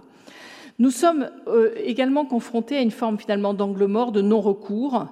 Il témoigne du fait qu'on ne peut pas toujours sonder les attentes des personnes. Certains euh, n'en ont plus ou n'osent pas en avoir. Le non-recours est dû à une multitude de facteurs. Sans aucun doute, la méconnaissance de l'existence de certains droits de certaines institutions, y compris la mienne, mais aussi le renoncement. Et nous ne pouvons pas laisser des personnes à l'écart. Et pour ça, nous faisons appel à la recherche et aussi nous avons l'appui des associations. Ainsi, nos études, elles nous permettent de mesurer la discrimination liée à l'origine. D'ailleurs, de façon générale, sur la discrimination, on est massivement dans du non-recours et euh, quels que soient d'ailleurs les milieux, parce que je vois qu'il y a beaucoup de jeunes dans la salle, euh, nous sommes frappés du non-recours d'un certain nombre de jeunes à leurs droits, et j'imagine que vous, vous allez vous dire, pas moi, je connais le droit. Et bien dans les études qu'on a menées avec des jeunes avocats, euh, la, fréquence des discriminations qui était plus de, de 1 sur 2 qui, était, qui s'était dit victime de discrimination, il n'y avait que 2% qui avaient entrepris des démarches derrière. Donc on ne peut pas dire que les avocats ne connaissent pas leurs droits, ça nous dit quelque chose des, difficultés pour, faire valoir euh, ses droits. Je, citerai aussi euh, le, baromètre euh, sur la perception des discriminations que nous rendons tous les ans avec l'Organisation internationale du travail. Le dernier que nous avons fait, nous l'avons fait sur les jeunes actifs, sur la perception de la discrimination dans l'emploi entre 18 et 34 ans. On est allé des jeunes jusqu'à 34 ans parce qu'on voulait le début de l'activité professionnelle et pas simplement l'entrée dans l'emploi. Plus d'un jeune sur trois rapporte avoir été victime de discrimination. C'est 1 sur 5 dans la population générale. Et, là-dessus, euh, les 4 sur 5 n'ont pas entrepris de démarche. Et là-dedans, c'est même pas simplement en parler, en parler à quelqu'un. En partant toujours euh, d'ailleurs euh, des, usagers, je pense que l'enquête trajectoire et origine qui a été menée euh, dans sa deuxième édition par l'INED et l'INSEE, sur lequel nous avons aussi participé, montre aussi l'ampleur de, ces discriminations. Et, ces apports de la recherche sont pour nous absolument essentiels. Les associations jouent aussi un rôle essentiel dans notre activité. Dans le cadre de comités d'entente, nous sommes en lien avec plus de 110 associations et sont absolument, elles sont absolument indispensables, ces associations, pour se faire euh, euh, le relais d'un certain nombre de réclamants qui n'oseraient pas nous saisir s'il n'y avait pas un intermédiaire associatif. Et je pense que la présence ici de, Claude Rambaud est absolument capitale parce que nous ne pouvons pas nous travailler sans les associations. Voilà pour ce qui en est de, notre méthode de travail. Nous continuons à progresser. Nous avons encore euh, des, progrès à faire. J'en viens à la deuxième partie de mon intervention consacrée à ce que les usagers nous disent et, à nos constats. Alors, ce que, nos saisines révèlent, la voix des usagers. Au cours de l'année 2021, je vous l'ai dit, 115 000 réclamations. Euh, dont 80%, euh, c'est-à-dire 90 000 d'entre elles, concernent les services publics. Si je reprends les chiffres de, de 2014, c'était 35 000. Elle témoigne pour une majorité d'entre elles de manquements et de ruptures de droits liés à la déshumanisation de l'administration et à l'absence de réponse que j'évoquais tout à l'heure. Sont pointées des, problèmes, des problématiques de désertification de certains territoires, mais aussi d'inégalité territoriale, des difficultés d'accès aux prestations sociales et parfois de discrimination. Chacune de ces saisines est le signal d'un obstacle qui se dresse sur le dernier kilomètre. Certaines personnes ont un accès limité aux services publics et sont parfois empêchées, voire on peut dire entravées dans l'exercice de leurs droits. Ces obstacles vont de la difficulté d'accès au rejet jusqu'à l'entrave. Une politique du dernier kilomètre, c'est alléger des difficultés d'accès, c'est garantir l'effectivité des droits et c'est respecter les droits fondamentaux. Et c'est les trois points que je vais évoquer maintenant. Alors, premièrement, une politique du dernier kilomètre, c'est alléger les difficultés d'accès. La question géographique se pose d'évidence, mais je ne vais pas y revenir. Et même si, quand on parle de difficultés euh, géographiques, ce n'est pas simplement les zones rurales, les banlieues défavorisées ont aussi vu euh, disparaître une grande partie de, leurs services publics. Je pense d'abord, et j'en ai déjà parlé, à un problème récurrent dans nos saisines, qui est l'absence de réponse de l'administration. Le service public est là, à portée. La personne, en fait, sait comment le contacter, le fait, et pourtant elle ne reçoit pas de réponse. Les situations que je peux évoquer sont nombreuses. Je pense évidemment aux déserts médicaux, aux fermetures brutales de services hospitaliers, à l'accès aux soins de personnes détenues, à la prise en charge de mineurs en soins psychiatriques. Souvent, nous disons de personnes qu'elles sont éloignées du droit. Peut-être que nous devrions dire que c'est le service public qui s'est éloigné d'eux. Nous avons beaucoup travaillé, vous le savez, sur la question de la dématérialisation. Et là encore, la notion d'égalité doit nous guider. Nous y avons consacré deux rapports, un en 2019 et le second publié cette année. Ils ont contribué à la prise de conscience des enjeux liés à la transformation de nos services publics. La dématérialisation, il n'y a pas de doute, peut faciliter l'accès aux services publics pour un grand nombre de personnes. Je ne critique pas le principe de la dématérialisation. Mais clairement, elle peut aussi éloigner du droit et exclure un certain nombre de personnes. On pense évidemment aux personnes âgées euh, en premier lieu, aux personnes en situation de handicap, aux personnes étrangères, aux personnes en situation de précaire, et puis aux jeunes aussi qui sont peut-être très doués avec leur smartphone sur les réseaux sociaux, mais pas forcément pour faire des démarches administratives en ligne. Quelques chiffres. D'ailleurs, entre 10 et 13 millions, on ne sait pas très bien le chiffre complet, de personnes en difficulté avec le numérique qui n'ont pas de matériel informatique. 22% des personnes n'ont ni ordinateur ni tablette. 25% de la population n'a pas d'imprimante. Si vous n'avez pas d'imprimante, c'est compliqué de faire des démarches administratives euh, dématérialisées. Celles qui n'ont pas de connexion, c'est 15% de la population. Celles qui ne savent pas utiliser un ordinateur euh, ou un smartphone, 28% des personnes s'estiment peu compétentes ou pas compétentes pour effectuer une démarche administrative en ligne. Et plus largement, toute personne peut être en difficulté avec la dématérialisation si elle est confrontée à un dysfonctionnement d'une démarche en ligne, de bugs informatiques ou d'erreurs euh, faites par la personne. Surtout, la dématérialisation telle qu'elle a été conduite jusqu'à présent s'accompagne d'un report systémique sur l'usager de tâches et de coûts qui incombaient auparavant à l'administration. L'usager doit s'adapter, devient le coproducteur du service public malgré lui, alors que c'est au service public de s'adapter à l'usager. La responsabilité finalement du bon fonctionnement de la procédure repose sur l'usager. Il doit s'équiper, se former, être capable d'effectuer des démarches en ligne tout en comprenant le langage administratif, ne pas commettre d'erreurs au risque de se retrouver dans une situation de non-accès au droit. Quel service public voulons-nous? Cela fragilise la confiance dans nos institutions, la confiance dans l'État. C'est exactement le contraire de la démarche que sous-tend l'expression du dernier kilomètre. La finalité première de la dématérialisation, c'est d'améliorer les services rendus à l'usager, de simplifier les démarches.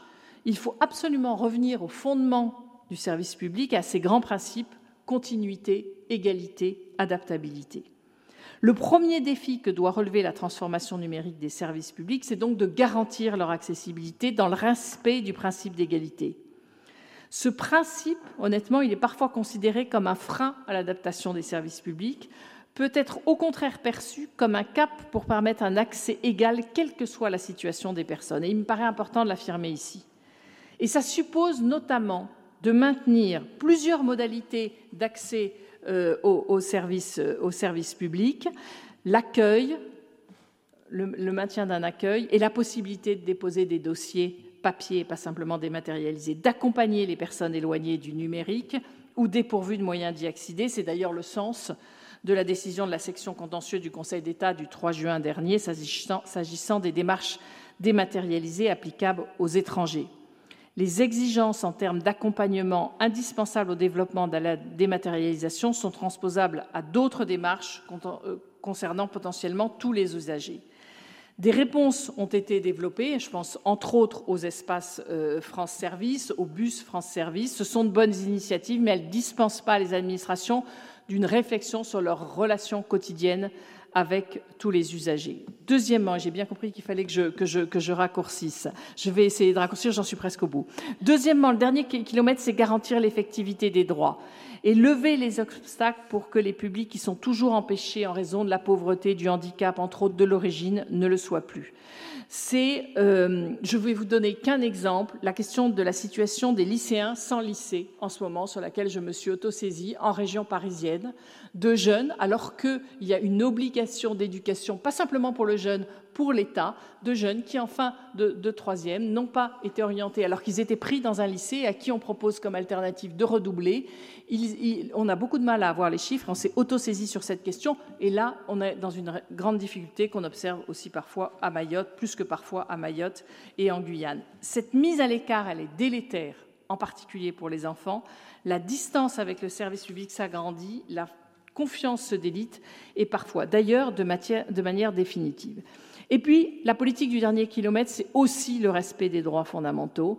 Les obstacles peuvent devenir des entraves lorsqu'une action publique empêche totalement l'accès aux droits fondamentaux. Peut-être que, je pourrais juste vous citer la situation, euh, pour faire plus court, des, personnes étrangères et que le Conseil, d'État et le tribunal administratif connaissent bien, qui ont du mal à renouveler leur titre de séjour sur des personnes qui sont en France depuis 50 ans, dont on sait au bout du compte qu'elles l'auront, mais qui du coup se retrouvent en situation illégale. Euh, à travers ces exemples, et c'est là-dessus que je vais conclure, nous pouvons entrevoir la distance encore à parcourir. Je ne peux que saluer le sujet de la conférence d'aujourd'hui, car elle nous invite à penser que c'est à l'administration de parcourir le dernier kilomètre et non à la personne, que l'administration doit s'adapter aux besoins des personnes qu'elle est censée servir. L'institution du défenseur des droits joue un rôle essentiel, mais il est complémentaire des services publics et ne peut pas s'y substituer pour parcourir ce dernier kilomètre. L'éloignement du service public, c'est l'éloignement du droit. Les enjeux sont considérables. Ce que nous observons met en danger notre cohésion sociale, notre sentiment d'appartenance commun, fait courir le risque d'un affaiblissement de la participation démocratique dans toutes ses dimensions. Le chemin est, encore long mais accessible. L'augmentation de nos saisines témoigne en partie du recul ou en tout cas des insuffisances des services publics. Je crois aussi qu'elles permettent de mieux les combattre si les politiques publics s'en saisissent pour combler vraiment le dernier kilomètre, il faut prendre en compte la réalité concrète de la vie des usagers des services publics et ne pas raisonner dans une image abstraite. Je dirais que le service public doit viser la réussite de ce dernier kilomètre, non seulement pour répondre aux attentes des usagers, mais franchement pour respecter leurs droits. Je vous remercie.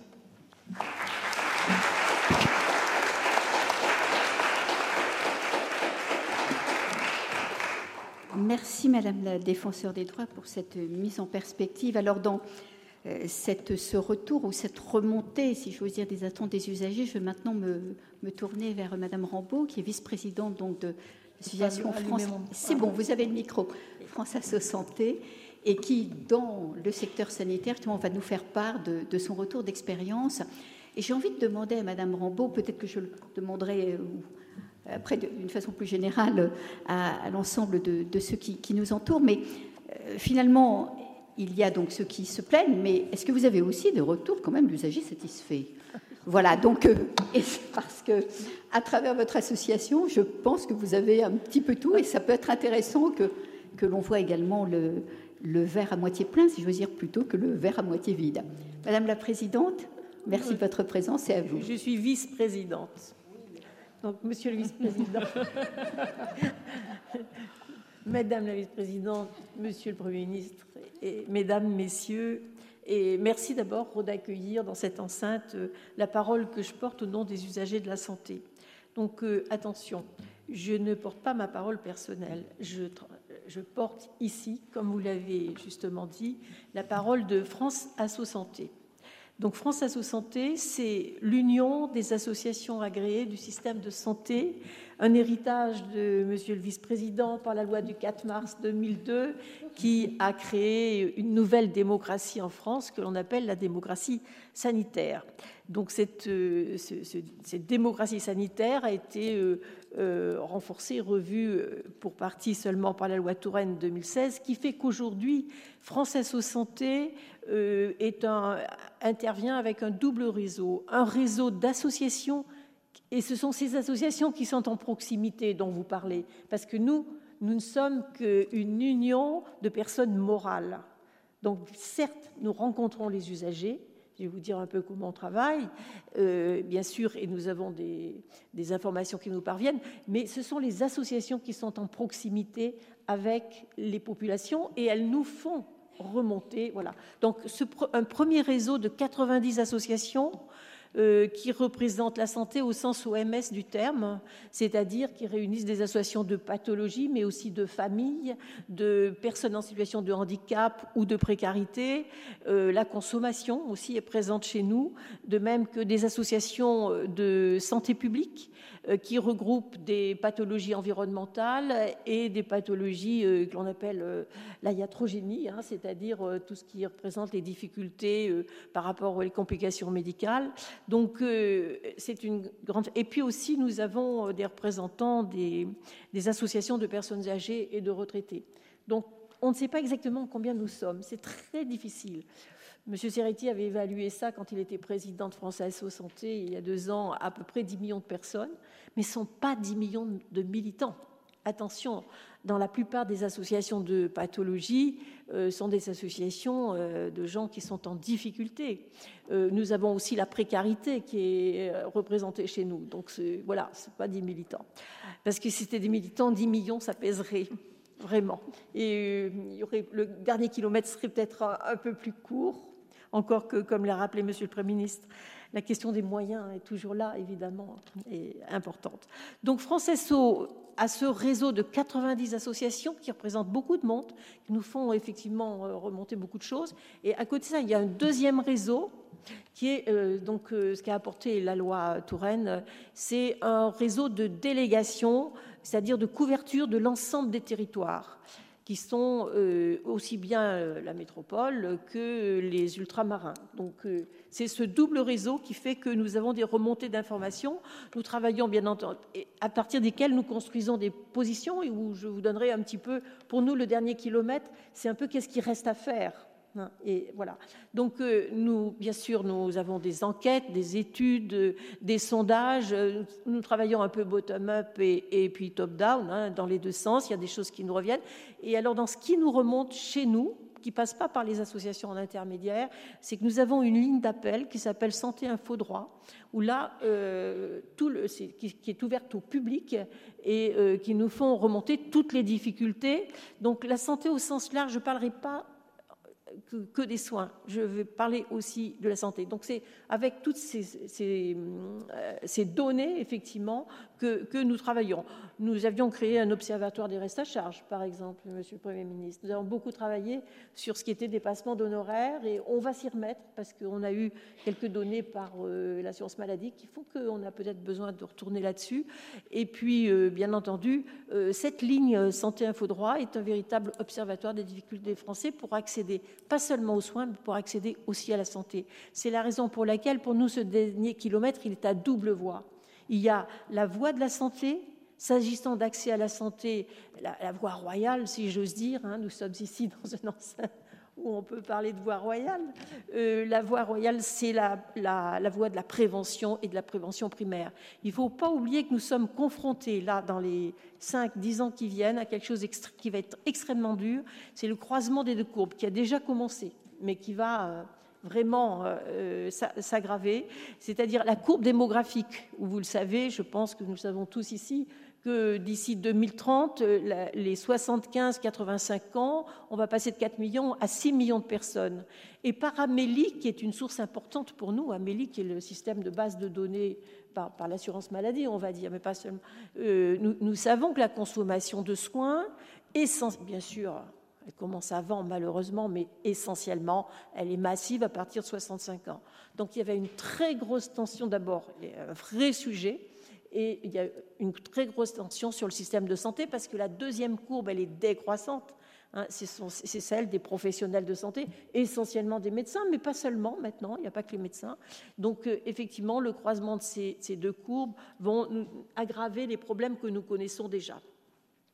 Et pour nous, mais pour vous aussi, mais euh, très sincèrement, la meilleure façon de réduire la pression sur le système de santé et d'améliorer la, santé des Français, notamment dans cette période du plus grand âge, mais même des 65 ans, c'est tout de même la prévention. Donc je voudrais dire quelques mots d'abord. On est très tendu sur cette question. Française aux Santé travaille énormément avec toutes ces associations sur euh, la prévention. Alors nous sommes évidemment dans une situation transversale. Le diabète a sa prévention, la santé mentale est en grande difficulté, elle aussi, euh, côté prévention, je ne parle même pas c'est catastrophique, mais déjà au niveau des soins. Donc, vous voyez, chaque pathologie a effectivement son registre de prévention. Mais globalement, nous travaillons aussi, nous, savons que les déterminants sociaux sont très importants dans effectivement la santé des Français. Évidemment, le salaire, le logement et tout. Mais si nous prenons par pathologie sous un angle plutôt assurance maladie, je dirais. Euh, les, premières causes de morbidité et de mortalité, nous les connaissons. Hein. La première, c'est le tabac. La, la première, c'est l'alcool, pardon. La, deuxième, c'est le tabac. Et la troisième serait, si l'on en croit euh, la dernière étude qui a été publiée là-dessus et qui dit que dans le monde entier, même dans les pays, enfin, c'est la même chose, c'est celle qui est apparue dans le BMJ du 3 mai 2016 qui dit que la troisième cause de mortalité, c'est tout ce qu'on appelle la iatrogénie, c'est-à-dire euh, les complications médicales évitables, sur lesquelles, effectivement, le sujet est un petit peu tabou en France, parce qu'on n'a pas vraiment les données et on n'accède pas complètement à ces données-là. Donc pour nous, la prévention primaire est essentielle, c'est-à-dire aller à la source de la maladie. Il y a déjà beaucoup de choses qui se font, qui sont très mal évalués. Il y a énormément d'acteurs dans ce domaine-là. Euh, c'est de l'éducation, de l'information, la promotion de la santé. C'est très mal évalué. Et euh, bien entendu, euh, il va falloir pour cela disposer de données que tous les professionnels puissent euh, s'approprier les données qui sont disponibles. En France, les données de registre de maladie, on n'est pas très bon, on est plutôt euh, pas bon du tout sur, euh, sur les registres de maladies. Donc, il y a énormément de, de travail à faire là-dessus. Donc, la montée en charge, effectivement, de la promotion de la, de la santé, euh, ce que nous pensons aussi qu'il serait bien, c'est qu'il y ait un développement, des incitations à prendre en compte les enjeux de santé dans toutes les activités. Par exemple, mesurer les impacts possibles sur la santé dès que c'est une activité qui est soumise à autorisation. Il ne s'agit pas de sanctionner, il ne s'agit pas de réduire, il s'agit que les gens prennent conscience des impacts sur la santé, déjà pour avoir des leviers un peu différents que ceux euh, que l'on a euh, aujourd'hui. Euh, il n'est pas d'ailleurs tout à fait, comment je dirais, utopique de penser qu'un jour, la pression sera telle sur le système de santé, euh, Monsieur le Premier ministre peut-être me désavouera, mais je le dis quand même, qu'un jour, les coûts de santé pourront être internalisés dans certains produits qui auront été identifiés comme des produits à risque. D'ailleurs, avec le tabac, c'est déjà un petit peu ce qui se passe. Avec l'alcool, c'est très difficile. Euh, nous, nous avons demandé qu'il y ait l'instauration d'un prix minimum de l'unité d'alcool parce que c'est une bonne chose. On sait que dans les pays qui l'ont pratiqué, ça a été assez efficace. Et euh, bien sûr, il y a un une troisième dans les recommandations nutritionnelles.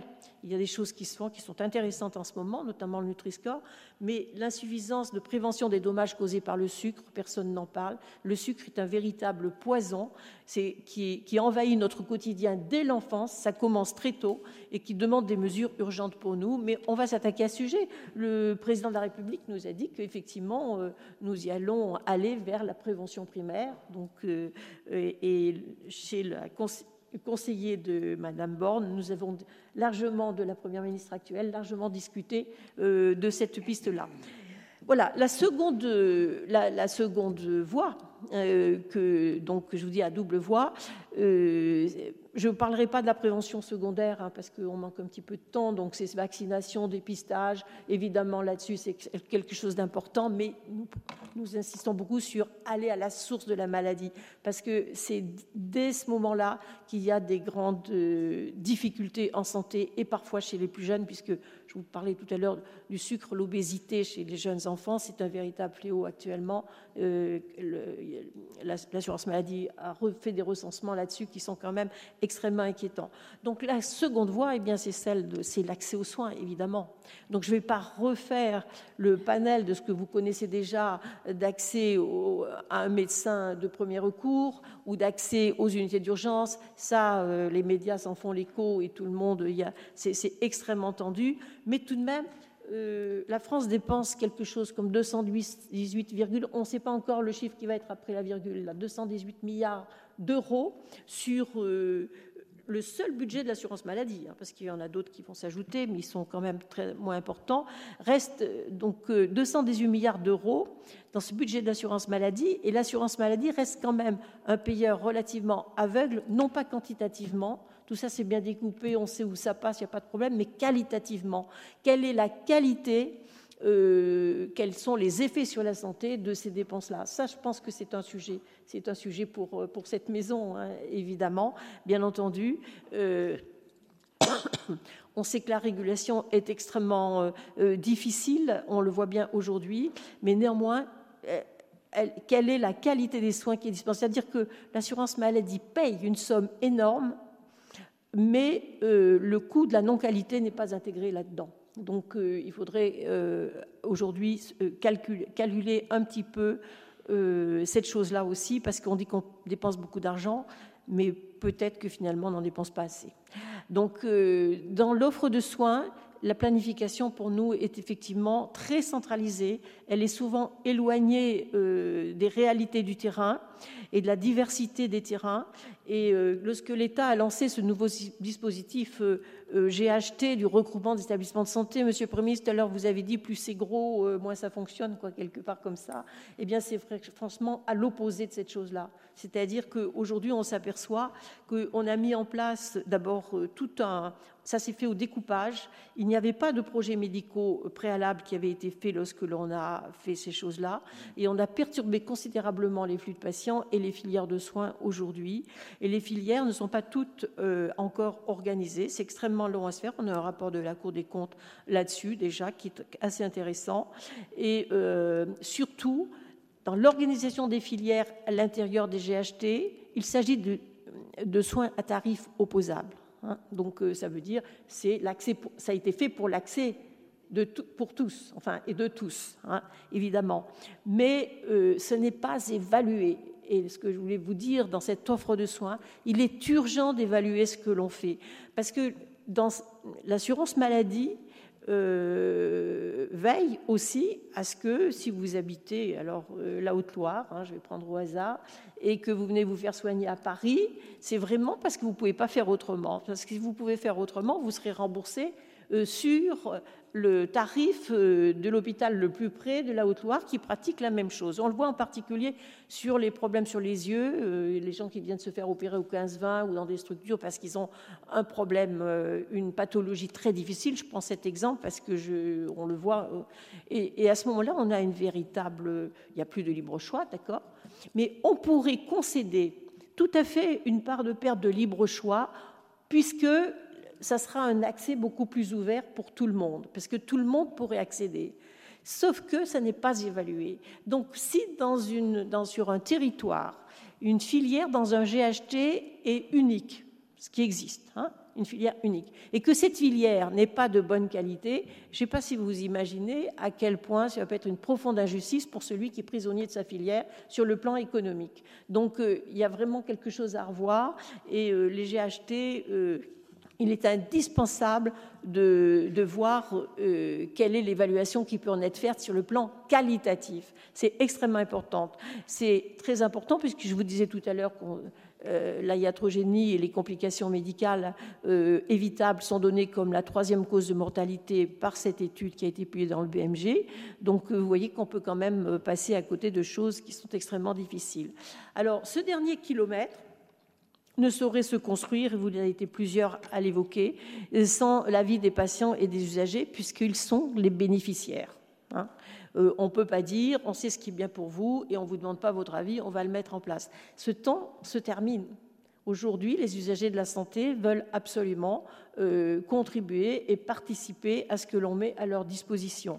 Donc euh, nous allons revenir à la démocratie sanitaire, qui n'est pas une finalité en soi, mais qui est tout de même un instrument de dialogue et de concertation qui est absolument indispensable et qui fera en sorte que non seulement, alors vous avez beaucoup parlé des attentes, mais je voudrais quand même dire qu'il y a un petit écart entre les besoins et les attentes et qu'on ne peut pas toujours satisfaire toutes les attentes dans le domaine de la santé.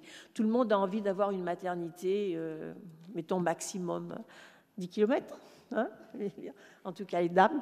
Euh, et puis euh, les services d'urgence aussi, vous l'avez vu, posent énormément de problèmes. Donc euh, c'est vrai que nous essayons de, faire en sorte de faire remonter aussi nous les attentes, mais on sait très bien qu'on ne va pas pouvoir pour certaines, répondre à toutes les attentes.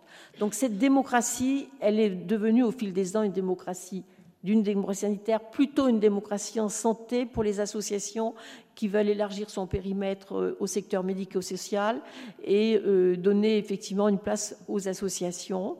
Certes, euh, c'est indispensable de, de, les consulter. Ça marche plutôt bien globalement plutôt bien, mais pas partout. Et au niveau des territoires, c'est beaucoup trop centralisé encore, puisque les CRSA qui sont chargés d'organiser l'offre de soins, justement, de préserver cette proximité avec euh, euh, les, structures de soins, les commissions régionales santé autonomie des agences régionales de santé sont tout de même des services déconcentrés de l'État, et ce n'est pas encore la démocratie que cela aurait eu pu être lorsque les CRSA ont été pensés. Et, nous, nous revendiquons, et on, a été auditionné au CESE, au Conseil économique et social et environnemental, sur cette question, et on ne s'est pas privé de, dire qu'effectivement nous attendions un peu plus de démocratie au niveau territorial pour être plus près des préoccupations de proximité. Et je terminerai sur une phrase que je vous emprunterai, Monsieur le Premier ministre, c'est-à-dire faire davantage de place aux usagers de la santé dans les décisions de santé publique et des politiques publiques de santé.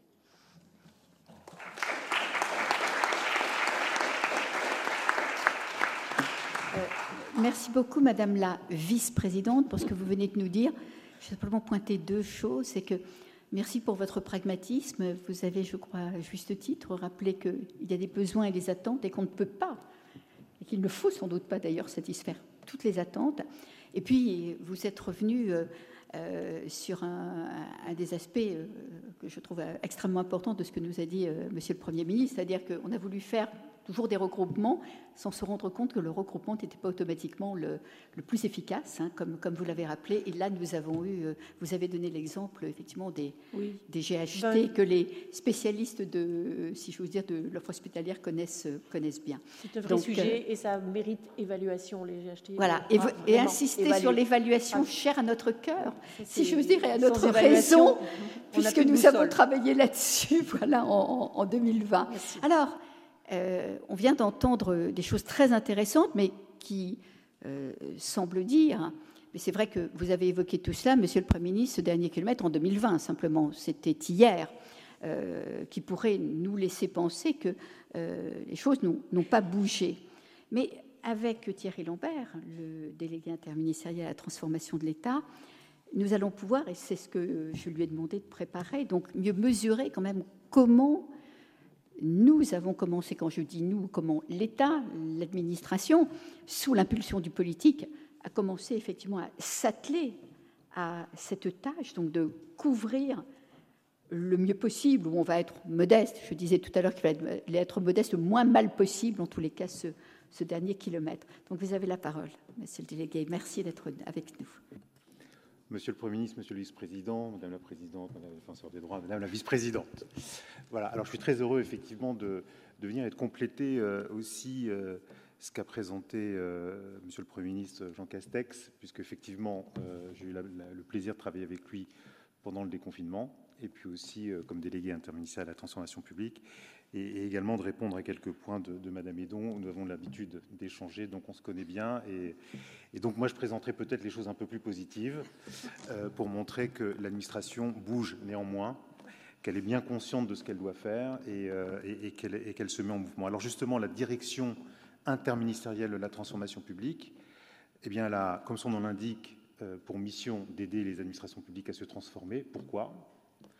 Bah, pour assurer euh, l'exécution au dernier kilomètre des politiques prioritaires et pour coordonner les travaux euh, sur la relation usagée, la qualité des services jusqu'au dernier kilomètre.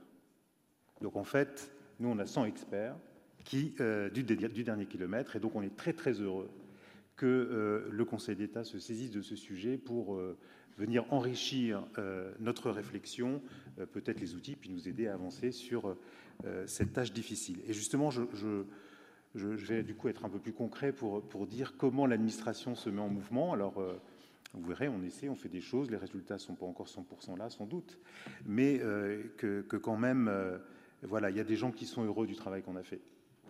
Alors, le premier point, le, dernier kilomètre, comme je disais, c'est un enjeu d'efficacité et c'est un enjeu d'accessibilité de qualité de service. Alors, sur l'efficacité, je crois que, Monsieur le Premier ministre, vous avez été très clair on a, on a vu du travail. Alors comment on est parti de... Quelle a été notre feuille de route? On est parti après le grand débat euh, national sur les objets de la vie quotidienne. Pourquoi? Parce qu'on s'est rendu compte à cette époque qu'il fallait diriger, et vous l'aviez dit d'ailleurs pendant votre euh, déclaration de politique, diriger l'action publique vers la vie quotidienne des Français.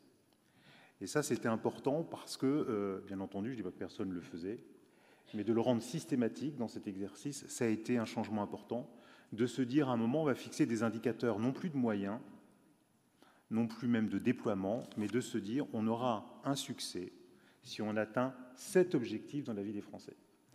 C'est une première, euh, un grand changement euh, pour faire le chemin que vous faites d'ailleurs, de repartir finalement de cette vie concrète de l'usager pour remonter euh, vers la politique publique. Et c'est dans cette première exercice qu'on a commencé à appréhender le sujet. Et, et, là, Monsieur le Premier ministre, vous êtes arrivé avec votre vision euh, très, très forte, très vigoureuse sur la territorialisation. Parce qu'effectivement, le dernier kilomètre, c'est aussi un peu géographique quand même. C'est-à-dire que, euh, bien entendu, lorsqu'on se satisfait de bons résultats dans une évaluation publique sur un chiffre national, c'est bien. Sauf que si ça a été vu seulement par les gens des métropoles, mais pas dans les Ardennes ni en Lozère, c'est un problème. Et donc là, vous nous avez mis au défi, Monsieur le Premier ministre, de, construire un outil qui nous permette euh, cette sophistication. Euh, effectivement, lorsque, euh, par exemple, vous avez choisi comme politique le plan vélo, hein, qui, est très important dans le cadre du, mix de, de, déplacement dans les villes, bien entendu, quand on se fixe comme objectif national de développer de 38% le kilomètre de pistes cyclables sécurisées, c'est pas tout à fait la même chose quand on part de la Creuse, qui en 2007 a 1 km, et le département du Nord qui en a 1743. Or, c'est vrai que l'administration, d'habitude, quand on lui a dit ben, donner des cibles à tout le monde, elle a appliqué 38% partout. Je pense que ça, ça a été une première révélation du changement euh, de, méthode et de se dire ben, finalement, non, c'est pas comme ça qu'on va faire. On va négocier, et c'est important, négocier avec les services déconcentrés quel est l'objectif qui sera le bon objectif ici pour les Français dans leur vie quotidienne, dans ce département. Et bien entendu, c'est différent. Je prends un exemple euh, très important, et, encore une fois, alors donc maintenant on a cet outil remarquable euh, qui s'appelle Pilote euh, qui, qui, arrive à maturité, qui permet d'avoir des cartes, et des cartes qui nous permettent de dire ben, où on en est. On s'était dit qu'on voulait être là, est-ce qu'on y est? Alors par exemple, les MDPH, l'accès au droit, l'accès à l'AH, le gouvernement a décidé qu'il fallait qu'on soit à moins de trois mois, que ce n'était pas possible que les MDPH euh, répondent en plus de trois mois. Eh bien, effectivement, il y a beaucoup de départements où aujourd'hui on est 1,9, 2,7, c'est bien, sur la carte, on le voit, mais on voit aussi qu'il y a quelques départements qui sont à 11,9, à 13,4. Et là, ce n'est pas pour mettre des notes, l'enjeu n'est pas là. On n'est pas dans ce que certains s'imaginent du New Public Management, on se dit euh, le but c'est d'avoir des, cartes et du rouge et du vert. Non, c'est pas ça. C'est qu'est-ce qu'on en fait? Et là, c'est important parce que euh, les acteurs, euh, alors là, par exemple, quand on s'adresse au préfet, il dit bah, les MDPH, c'est pas tout à fait moi, c'est le département. Mais là, comme vous l'avez fait avec les feuilles de route des préfets, Monsieur le Premier ministre, mais non, mais en fait, le préfet, c'est lui qui représente le gouvernement. Donc peut-être que le MDPH, c'est pas le maintien de l'ordre, c'est pas le cœur de l'activité du ministère de l'Intérieur. Mais peut-on accepter de ne pas traiter le sujet alors que c'est une priorité du gouvernement? Et là, cette mise en mouvement, elle est importante. Et je voudrais revenir aussi sur un point que vous avez dit, Madame Edon, c'est que pour régler le sujet, c'est pas juste bah, Yaka Faucon. Parce que nous, là aussi, nos experts se sont mobilisés avec la CNSA pour dire bah, pourquoi il y en a qui arrivent à le faire en 1,7 mois et d'autres qui ont besoin de 12,7. Et là, euh, je suis désolé, enfin, nous, à la DTP, on est très fort, hein, mais en fait, on ne sait pas. Et euh, c'est là où on va chercher cette énergie de l'agent qui est au contact, qui connaît son métier, qui connaît son terrain, qui sait ce qui est important pour les usagers.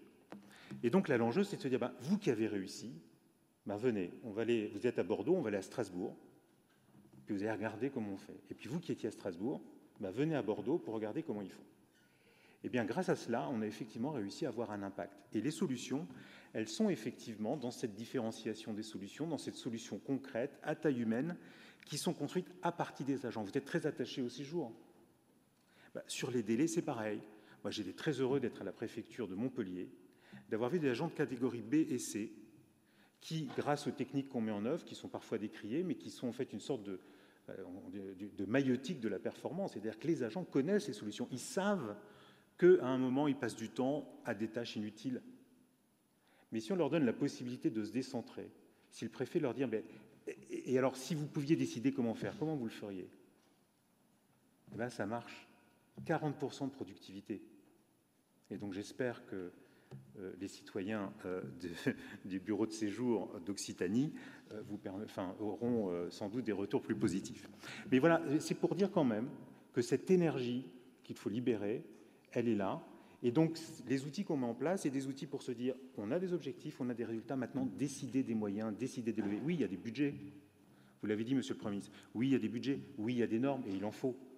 Mais il faut plutôt qu'elles soient sobres pour donner, pour donner de la, d'abord pour que ce soit du meilleur droit, mais aussi pour que, je sais que vous le défendez, mais aussi pour qu'il y ait une place pour l'initiative, une place pour la différenciation, une place pour la créativité, bah, a pas, la, solution n'est pas toujours la même partout, mais elle sera bonne parce qu'elle sera celle des agents qui la mettent en œuvre, qui se sont appropriés les sujets, qui s'approprient les solutions, qui les inventent eux-mêmes et qui sont du coup sont très heureux de retrouver le sens de leur action. Et ce volet managérial, vous avez raison, Monsieur le Premier ministre, il est essentiel. Il est essentiel. Alors, je ne vais pas aller euh, trop là, j'ai plein d'autres exemples si vous voulez, mais comme le temps est compté, je voudrais euh, effectivement saluer le lien que vous faites entre l'efficacité de l'action publique et cette interface très sensible entre l'action publique et l'usager. Je pense qu'effectivement, à un moment, l'action publique, c'est bien entendu des chiffres, des délais, de qualité de service, etc. Et on, vous a dit comment on les pilotait, et c'est quand même exigeant, hein, parce que je ne vous l'ai pas dit, mais enfin, il y a quand même des suivis, c'est-à-dire que les préfets ont, une feuille de route, une partie de leur prime est fixée en fonction des résultats quand même, donc il y a quand même un petit impact, et puis il y a tout un suivi de très haut niveau, parce que comme on veut suivre ces politiques prioritaires, eh bien, il y a des réunions régulières à Matignon, à l'Élysée, pour voir comment on avance. Là encore, c'est pas pour noter, c'est pour dire qu'est-ce qui bloque, comment on peut lever, comment on peut faire en que vous avanciez plus vite. Mais donc, je reviens sur certaines interfaces sensibles entre la politique publique. Parce que le dernier kilomètre, c'est effectivement une politique publique qui, à un moment, s'incarne entre un agent public qui rend un service, un site internet aussi, mais en tout cas une administration qui rend un service et celui qui le reçoit. Et, euh, là, euh, il y a beaucoup de questions. Alors l'accessibilité du service public est du coup essentielle. Je dis accessibilité au sens large, c'est la priorité qui a été euh, choisi par Stanislas Guérini, ministre de la Transformation et de la fonction publique, comme un des axes prioritaires avec l'attractivité de la fonction publique et la transition écologique pour son travail au MTFP. Et donc, cette proximité, elle est d'abord géographique. Il faut bien le dire, vous l'avez cité. Moi, je reparle de France Service parce que c'est quand même quelque chose d'assez nouveau. Le dernier kilomètre, c'est un aspect logistique. Alors, c'est vrai que les industriels, bon, oui, monsieur le maire, ils passent plus de temps, parce que je, fais une petite parenthèse, ayant la double culture, on passe un petit peu plus de temps à se poser la question de la R&D, oui. Enfin, il y a l'idéation, il y a la R&D, il y a l'étude d'industrialisation, le design to cost, euh, la capacité à distribuer, euh, le marketing, et puis surtout euh, tester un peu le produit pour s'assurer qu'on va créer la valeur attendue et évidemment faire un profit. C'est pas la démarche qu'on a dans l'administration, parce que l'administration, enfin, on passe très très vite de l'idéation à l'initiative politique et euh, on, se base sur les études d'impact, sur les études de mise en œuvre, mais on sait bien qu'on a toujours un petit peu échoué. Et ça a un double effet, c'est que d'une part, comme l'annonce est faite très en amont de la capacité à faire, les réseaux de services publics ou de, sécurité sociale, euh, en fait, ils choisissent pas leurs produits, ils choisissent pas leurs clients, contrairement à une entreprise. Donc, ils se prennent l'instruction qui arrive, le produit à distribuer, ils savent pas le faire, ils n'ont pas leur système d'information qui est prêt, donc ça prend du temps, ils s'y mettent, et puis après, d'un seul coup, il y a autre chose qui arrive. Et leur chance, c'est que ça soit dans la même direction. Parce que si on change de direction, ce qui est souvent le cas, alors à ce moment-là, vous avez toute une équipe qui a passé un an, un an et demi à se dire comment on va faire ce truc-là. Et puis d'un seul coup, on change de direction. Alors, évidemment, quand on change de tour de direction, à la fin, on arrive nulle part. Et c'est un peu aussi des explications de cette impuissance. Pour revenir sur la proximité géographique et France Service, c'est important parce que, euh, effectivement, il y a eu un retrait des services publics des territoires, on le sait, il y a eu euh, les espoirs du numérique, de réduire les coûts des réseaux, etc. Et on a pris euh, une direction complètement différente avec cette reconquête territoriale. France Service, c'est quoi? C'est des guichets où vous pouvez réaliser des, vos principales démarches d'assurance maladie, d'assurance retraite, d'assurance chômage, des démarches du ministère de l'Intérieur, des démarches du ministère de la Justice aussi, enfin plusieurs, plusieurs un panier de, démarches assez importantes, mais qui sont près de chez vous. C'est-à-dire qu'à la fin de l'année, on aura 2600 espaces frais en service, c'est-à-dire qu'il n'y aura plus un Français qui a moins de, 90, de 30 minutes euh, d'un guichet. Et en fait, plus de 90% et même à moins de 20 minutes. Et d'un guichet physique, avec quelqu'un qui est capable, euh, et vous avez raison, Madame Edon, pas seulement de, recevoir la démarche, mais d'aider une personne dans la démarche. Et puis, euh, bon, je ne vais pas revenir sur les, accessibilités numériques, parce que je pense qu'on aura l'occasion d'y voir, avec tout ce qui est fait sur les conseils numériques, etc., je voudrais dire quand même que le numérique, c'est une chance aussi. D'abord parce qu'il y a beaucoup de gens qui sont contents euh, de, par exemple, des progrès qui ont été faits par l'administration fiscale. Enfin, moi, à chaque fois, je revois des Français qui, euh, qui, sont contents de déclarer leurs impôts et qui disent que c'est quand même extraordinaire. Enfin, c'est une administration qui s'est transformée, qui s'est numérisée d'une manière remarquable. Pas seulement, d'ailleurs. Et puis l'autre chose, c'est que euh, le numérique, c'est aussi la capacité à faire de l'omnicanal. Car en fait, pour pouvoir avoir euh, cette relation sans couture, c'est-à-dire que l'usager puisse venir soit au guichet, soit euh, sur Internet, soit au téléphone, il faut le numérique, parce qu'il faut que ce dossier agent, qui n'est plus physique, puisse être mis à la disposition de la personne qui va interférer avec euh, l'usager. Donc le numérique, c'est une chance, et c'est aussi une, chance parce que le numérique nous permet de la productivité et nous permet de gagner du temps, et du temps administratif qui est gagné, qui peut être redéployé vers, euh, vers les usagers. Moins on a de temps passé sur des dossiers, euh, passé à des dossiers. là, on je vais vous dire, on parlait de fonction support tout à l'heure. C'est important aussi, les fonctions support. le rectorat de Versailles. On a travaillé avec le rectorat de Versailles pendant plusieurs mois. C'est l'équivalent de 50 ETP de temps qui ont été redéployés pour pouvoir justement revenir vers le service. Donc je, voudrais dire que le numérique, c'est une chance pour tous ces aspects, mais il ne faut pas nier effectivement qu'il y a des sujets d'inclusion numérique très forts. Vous les avez détaillés, il y a des, des plans d'action qui sont en place.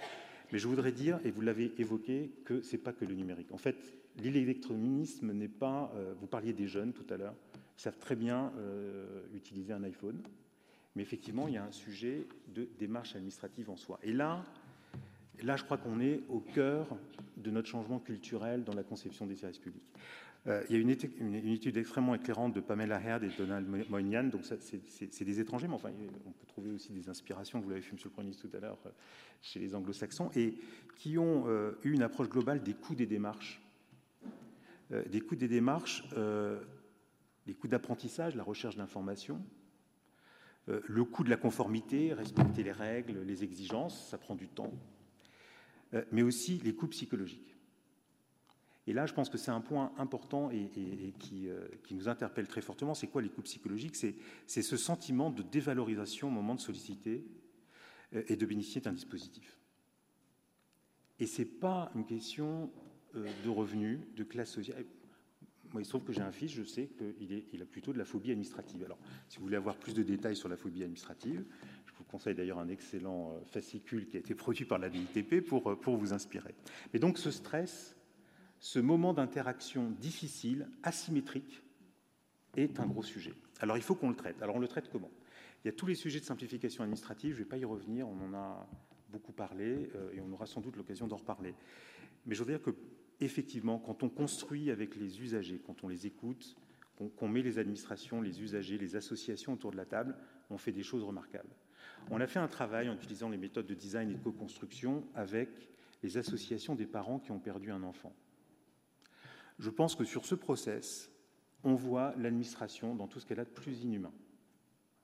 Des noms qui disparaissent de dossiers administratifs, des droits qui sont supprimés parce que d'un seul coup, on n'a plus que deux enfants, puis trois.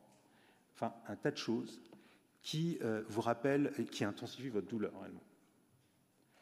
Et le travail qui a été fait, qui a été fait avec euh, les caisses de sécurité sociale, avec euh, les impôts, avec les associations, pour justement corriger tout cela, c'est un travail exceptionnel. Et je, dois dire que pour ceux chez nous, pour nos experts du dernier kilomètre qui cherchent du sens, euh, quand on a vu les témoignages sur les, réseaux sociaux de ces familles, je dis que ça donne du sens à ce qu'on fait.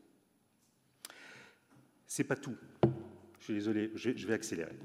Parce que je voudrais aussi, ça me paraît quand même néanmoins très important, c'est aussi euh, quand même intégrer beaucoup plus le facteur humain dans la conception des politiques publiques. Vous l'avez dit, Madame, enfin vous savez qu'on est d'accord. Moi, je voudrais il y a une petite étude qui va sortir bientôt, je venais d'en parler avec euh, mes, docteurs en sciences comportementales, euh, avec la haute autorité de, la santé.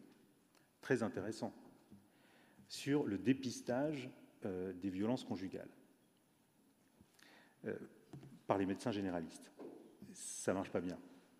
Quand vous regardez les documents qui sont mis à disposition, c'est des trucs énormes, de centaines de pages, incompréhensibles, pas beaux on a fait un travail très important sur la reformulation de ces instructions et de, l'information. L'impact, plus 76% de dépistage. voyez? Donc quand on travaille en remettant l'humain, en remettant ce que nous apportent les sciences sociales, humaines, euh, les sciences comportementales au service de ces politiques, on peut corriger justement cette asymétrie, euh, remettre une relation euh, saine, effectivement, entre l'usager, euh, alors là, ce sont les médecins généralistes, donc c'est un usager particulier, mais c'était juste pour illustrer le propos, c'est qu'il y a une vraie efficacité aussi dans le fait de reprendre le facteur humain au cœur de, de, notre action. Et puis, le point très important, c'est la posture. Et ça, c'est un grand point de la loi ESSOC, de dire qu'il faut qu'on change de posture, la posture de bienveillance, la confiance a priori, le respect mutuel, l'aller vers, moi, je, enfin la CARSAT de Lyon, euh, quand euh, au lieu d'attendre que la personne fasse une demande de, pension de réversion, quand il y a un décès, appelle le conjoint pour lui dire Bonjour madame, est-ce que vous savez que vous avez des droits? Est-ce que vous savez ce qu'il faut faire? En fait, c'est bénéfique pour tout le monde, euh, pour, pour l'usager, pour l'administration aussi, parce qu'en fait, l'administration est plus efficace. Car quand elle le traite en allant vers, quand elle le traite en appelant téléphone, elle traite le dossier plus vite. Et la personne répond également plus vite. Donc en fait, vous voyez, on est dans une situation gagnant-gagnant. L'humain, c'est vraiment la situation. Alors, la question, c'est comment on fait tout ça au dernier kilomètre? Et donc, quel est l'outil qu'on utilise? Vous l'avez euh, cité, c'est le programme Service Public Plus, qui a été de reprendre tous nos engagements de, de bienveillance, de délai, de proactivité, de droit à l'erreur, de le reprendre dans les engagements, mais pas de se dire seulement on prend des engagements, de mesurer les résultats. Et de mesurer les résultats, non pas globalement avec un sondage, mais bien point de contact par point de contact, dans chaque service public. Et puis, euh, vous l'avez dit tout à l'heure, Madame la Présidente, donner la possibilité aux agents, euh, aux usagers, aux agents aussi, mais aux usagers, de donner leur avis. On fête aujourd'hui, ça tombe bien, l'anniversaire de Je donne mon avis avec Service Public Plus.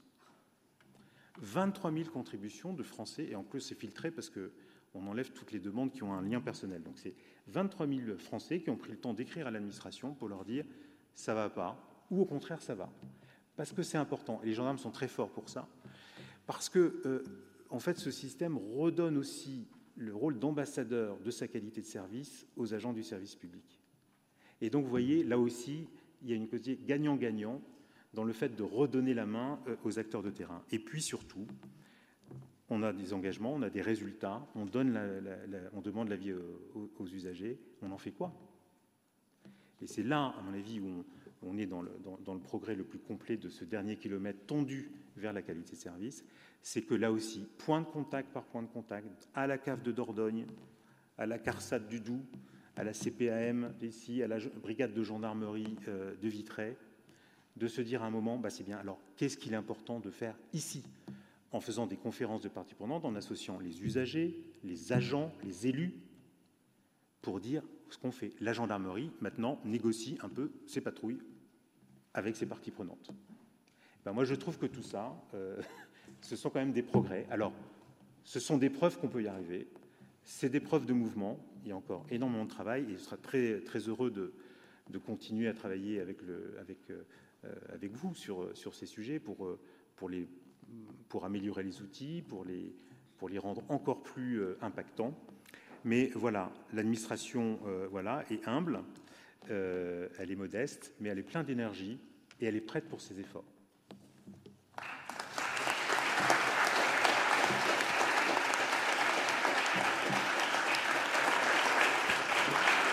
Merci beaucoup.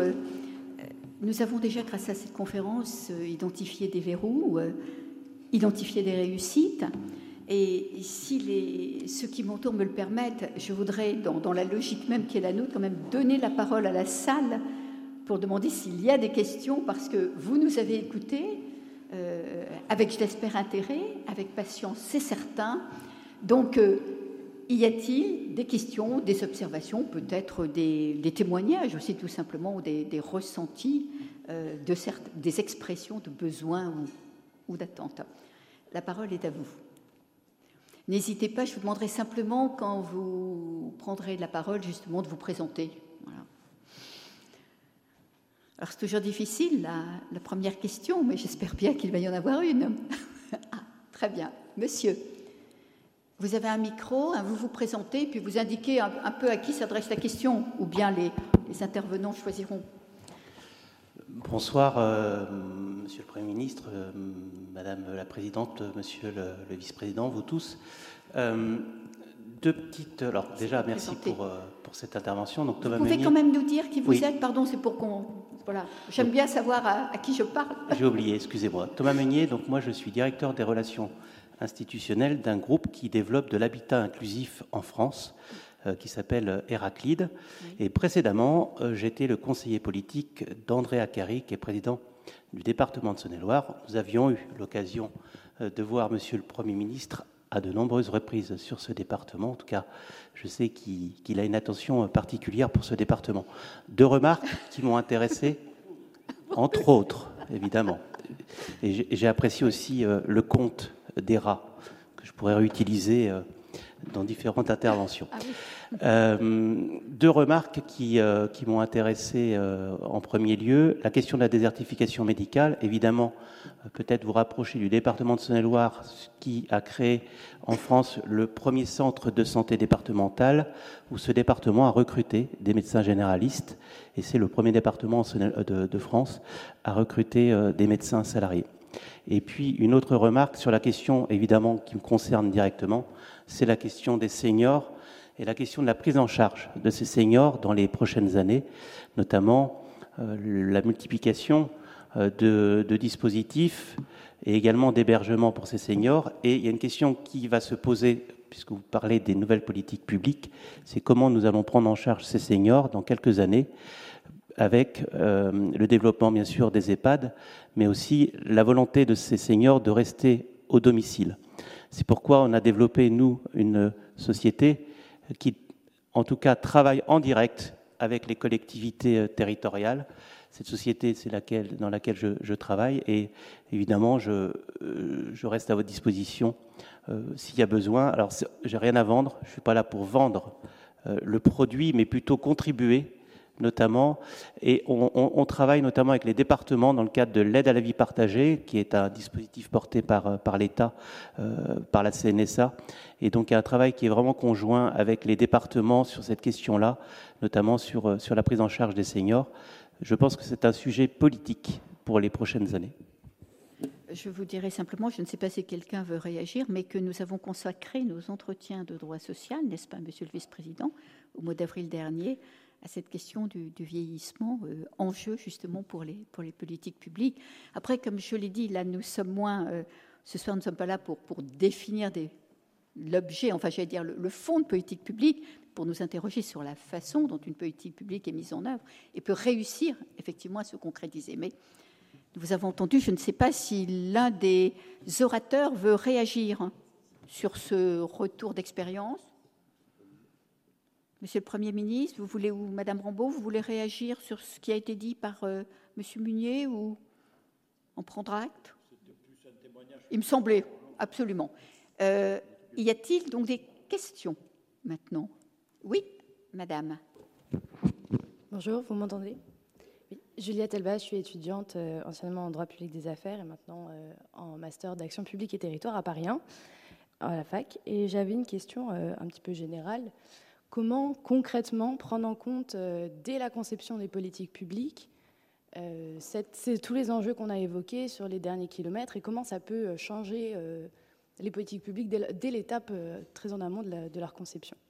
Merci beaucoup.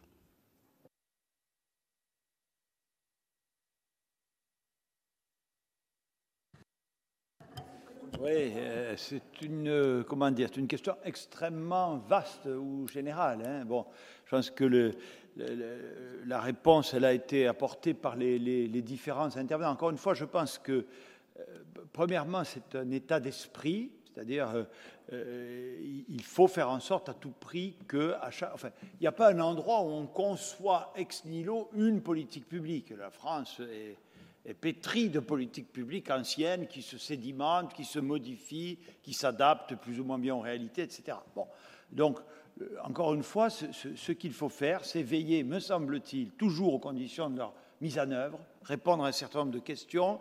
Euh, euh, comment ont été associés les parties prenantes, les usagers ou autres à la définition de la politique publique? Quel est le degré de déconcentration de cette politique publique bien, je ne sais pas, c'est Thierry qui a parlé du, plan vélo, non? Ou je sais pas que Bon, parler du plan vélo, ben, c'est une politique publique qui retrouve des, lettres de noblesse à la faveur de l'indispensable transition écologique. Bon, alors euh, on avait lancé des appels d'offres vélo gérés depuis le directement depuis le ministère de la transition écologique. Donc, vous voyez, communes de France et de Navarre répondaient, et il y avait un jury national. Bon, alors, bon, euh, vous aviez d'abord les préfets qui disaient que tout ça nous, passe à côté. Bon, à la limite, ça, c'est, on va dire, euh, est-ce que c'est peut-être un enjeu de pouvoir entre les services déconcentrés et les administrations centrales? Mais, euh, comme ça a été dit tout à l'heure, le risque, c'est quoi? C'est que un jury de bonne foi d'ailleurs vous disent ah ben on va remettre ah, il y a un très beau projet là de, de piste cyclable ah ben oui mais sauf que déjà le, territoire en est couvert, enfin couvert, je pense qu'on doit être en retard partout, c'est pas ce que je veux dire, il en faut sûrement euh, encore plus partout, mais euh, justement, à partir du moment où c'est une politique publique initiée, par l'État, on l'a peut-être pas dit, mais l'un des objectifs que doit poursuivre l'État, c'est de corriger les inégalités, notamment territoriales. Donc quand même, euh, l'idée, voilà, donc dans les paramètres, de plus en plus, il y a quel est le degré de territorialisation de la politique publique en question, ou je le répète, de, l'amendement à une politique publique existante, parce qu'on ne refait quand même pas le, euh, monde, tous les jours. ce qu'elle n'a pas non plus précisé euh, Thierry Lambert, c'est que on avait essayé un peu de, il vous a donné toute une série d'exemples de, de, voyez, de, systématiser ces approches méthodologiques qu'il a rappelées. Il y a, je ne me trompe pas Thierry, donc des, des comités interministériels à la transformation euh. Euh, alors ça aussi, je veux dire, déjà sur la composition euh, de ces comités interministériels, il y, en a, il y en a beaucoup. On en avait pour le plan de relance, etc. J'ai veillé, j'ai décidé que dans chacun de ces comités, désormais, siégeaient des préfets ou des représentants des administrations territoriales. ce n'était pas je ne dis pas que ça n'avait jamais existé, évidemment, mais en fait, ce n'était pas des pratiques généralisées. Donc là aussi, le fait même que lorsque vous décidez d'une politique publique, vous, vous associez des acteurs, même s'ils n'ont pas la compétence légale, mais qui peuvent avoir un regard territorial, ça me paraît extrêmement important. Et donc, j'ai fait ces communautés interministérielles à marche forcée, notamment pour discuter des textes, des circulaires qui déconcentrent des crédits ou des compétences sur les services déconcentrés et les préfets. Euh, pour avoir euh, un suivi et une mesure de l'effectivité des, décisions qu'on prend. Bon. Voilà, donc ça c'est une, batterie d'outils qui permettent effectivement euh, de faire évoluer la culture et de prendre en compte le dernier kilomètre. Mais encore une fois, on a fait, j'ai animé, on avait un comité, un dispositif de suivi du plan de relance qui a d'ailleurs bien marché, et où les acteurs locaux il y avait une espèce que vous auriez appelé un comité des usagers où on mettait les secteurs professionnels, les partenaires sociaux, le Parlement, donc entendu au sens large. Puis on avait un comité plus opérationnel où il y avait deux représentants des préfets de région, deux représentants des préfets de département, et, qui avaient leur mot à dire. Alors des fois, ça, ça frottait avec les administrations centrales, hein, parce que là encore, c'est des habitudes qui sont anciennes et bien ancrées. Mais on a quand même pu progresser et, il a fallu que, j'arbitre très fort pour que la, part territorialisée du plan de relance soit supérieure à 7%, qui était, je crois, le montant initial que proposait Bercy dans sa première mouture. On est passé à 35%, c'est sans doute passé, mais c'est mieux. Merci, Monsieur le Premier ministre. Il y a, oui, Monsieur. Bonsoir. J'aurais une question pour la défenseur des droits. N'oubliez pas de vous présenter. Ah, bien sûr, donc j'allais me présenter. Euh, donc je suis stagiaire ici à la section de l'intérieur. Euh, je suis étudiant à Sciences Po Paris en master d'affaires européennes.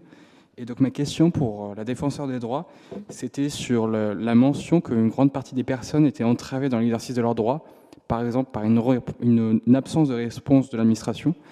Euh, est-ce que vous pensez que ce serait une solution que l'administration soit plus facilement sanctionnée si elle ne répondait pas, par exemple, à la personne concernée que, Imaginons qu'au bout d'un délai de six mois, d'un an, en absence de réponse, euh, qu'elle puisse être amenée à verser des pénalités administratives? Euh, alors, et, quel délai vous mettez euh, sur, cette sanction qui est, quelque chose, euh, à mon avis, d'important? Si, vous voulez, effectivement, oui, on observe des, non-réponses et l'intervention de nos délégués ou du siège permet d'avoir des réponses, mais de temps en temps, est-ce que je peux dire quand même que nous aussi, on est en difficulté pour avoir des réponses? Et je prends l'exemple des, préfectures. Et ce qu'on observe, et le tribunal administratif et le Conseil d'État sont bien placés, c'est que pour avoir des rendez-vous en préfecture, euh, de temps en temps, il faut euh, clairement passer, euh, passer par, par le tribunal administratif. Ce, que je voudrais du coup rajouter à cette occasion, c'est quand même que moi, je ne vois que ce qui ne va pas. Mais c'est vraiment le, point. Donc je continuerai à vous parler de ce qui ne va pas, Thierry. Je suis désolée. Mais parce que les réclamations, c'est évidemment les moments où ça ne fonctionne pas. Donc ça, c'était le premier point. Le, deuxième point que je voulais vous dire, vous avez parlé de l'amélioration dans les réponses, par exemple, de la MDPH, que, ça mette moins longtemps. Mais en fait, nous, on a l'étape d'après qu'on voit. C'est que la MDPH, elle a euh, certifié, enfin, elle, a notifié un besoin d'AESH pour un enfant en situation de handicap à l'école. Donc, c'est fait dans les délais. Mais en fait, il n'y a pas d'AESH disponible. Euh, et, et, donc, au bout du compte, l'enfant il, n'est pas accompagné à l'école. Donc la réalité de l'accès au droit, c'est pas simplement que la MDPH ait fait son travail, c'est la réalité encore après. Et nous, on voit, c'est vraiment du coup la difficulté qu'on voit, euh, voit ensuite. Et puis un dernier point que je, voulais rajouter, euh, Monsieur le Premier ministre, vous, vous avez parlé à un moment des gens qu'on n'entend pas. Moi, je dirais qu'on ne voit pas, qu'on ne veut pas voir, parce que qu'est-ce qui se passe pour les préfectures? On a en fait supprimé la queue à l'extérieur de la préfecture, qui était quand même insupportable, par une queue qui est absolument invisible, c'est que les personnes n'arrivent pas à prendre rendez-vous avec la préfecture. Donc pareil, sur la question de l'évaluation des préfectures, c'est quoi le critère d'évaluation? Est-ce que euh, c'est euh, d'avoir euh, je peux être un peu direct, d'avoir suffisamment réduit euh, les, effectifs sur, sur ce qu'il faut faire, ou c'est le service à l'usager Mais le service à l'usager, comment vous le mesurez quand la personne n'a même pas pu prendre rendez-vous?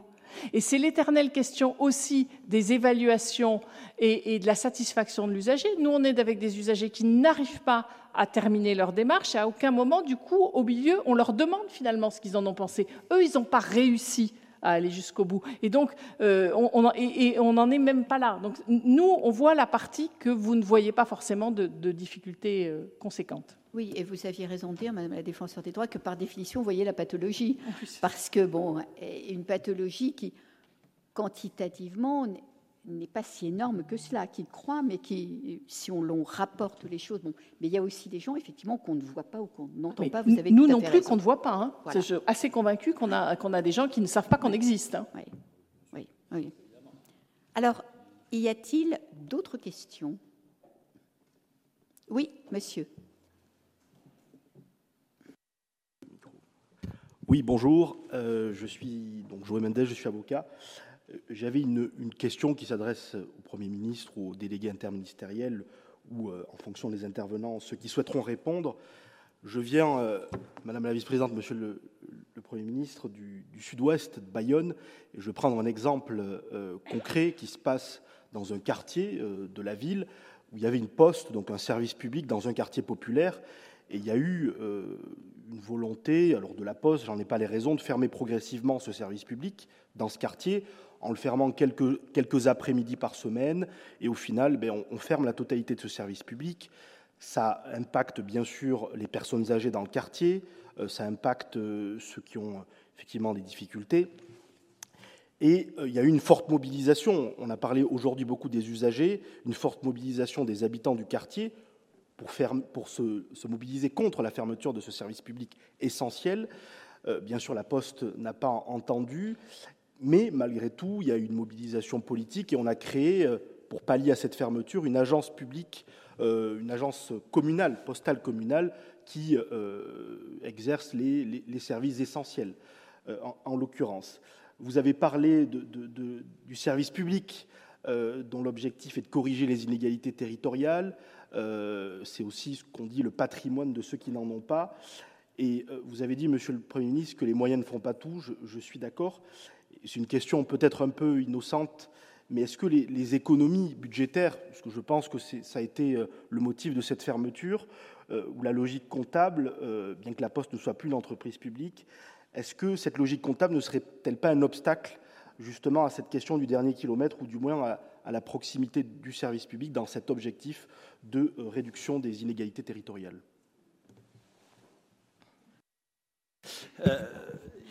je ne connais pas le cas particulier, mais il y en a d'autres. Je rappelle quand même encore une fois, le, dernier kilomètre, c'est pas donner raison à tout le monde, c'est pas open bar, enfin c'est pas ça le service public, pardon. Hein. Là, vous parlez de la Poste.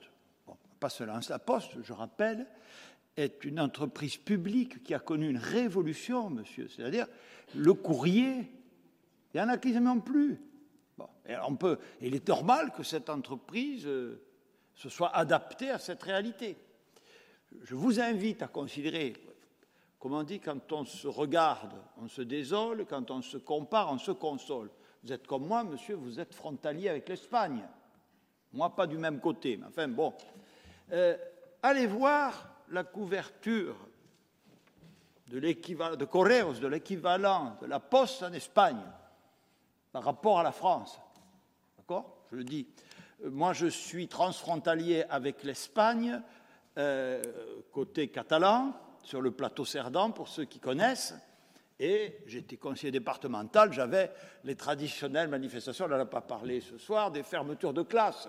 Je le dis parce que c'est encore plus sensible, chacun le comprendra, peut-être que les agences, que les, bureaux de poste. Bon, je, me suis, c'est un plateau artificiellement traversé par le traité des Pyrénées, et je suis allé voir quelle était l'offre scolaire en Espagne. Je ne dis pas que c'est l'exemple, pas dit ça.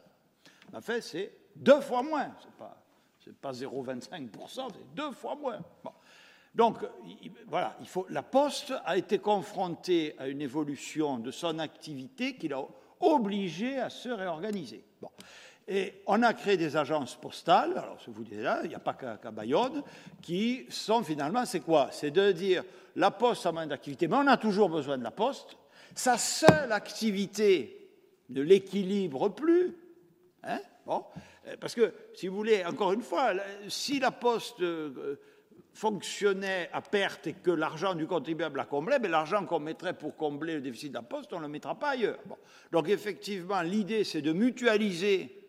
Ça rejoint la logique. D'ailleurs, dans France Service, que plusieurs intervenants ont cité, euh, il y a souvent, euh, comment dire, la Poste que je sache, hein, je ne veux pas les, pas les, statistiques, mais enfin, en tout cas, je l'ai vu. Bon.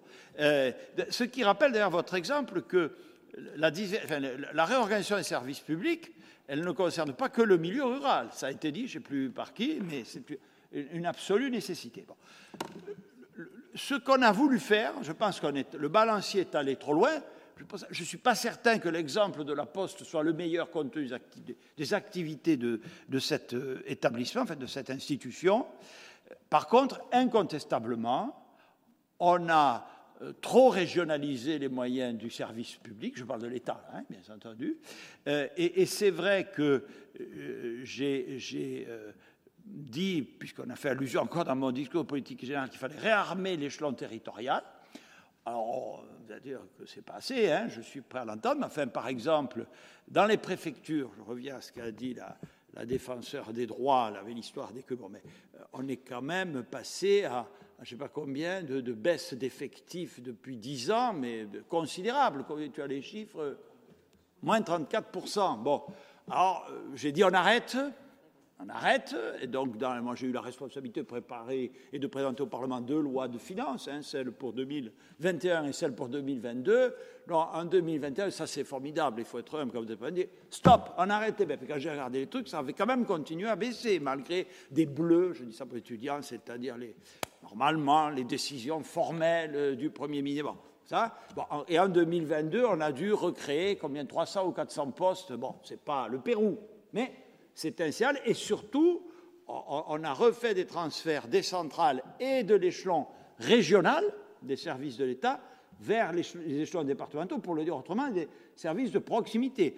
On est arrivé, c'est symbolique, mais les symboles, ça compte dans l'action publique, et je suis heureux de voir que le président de la République l'a annoncé, on avait préparé tout ça, la réouverture de casernes de gendarmerie, de sous-préfectures. Bon.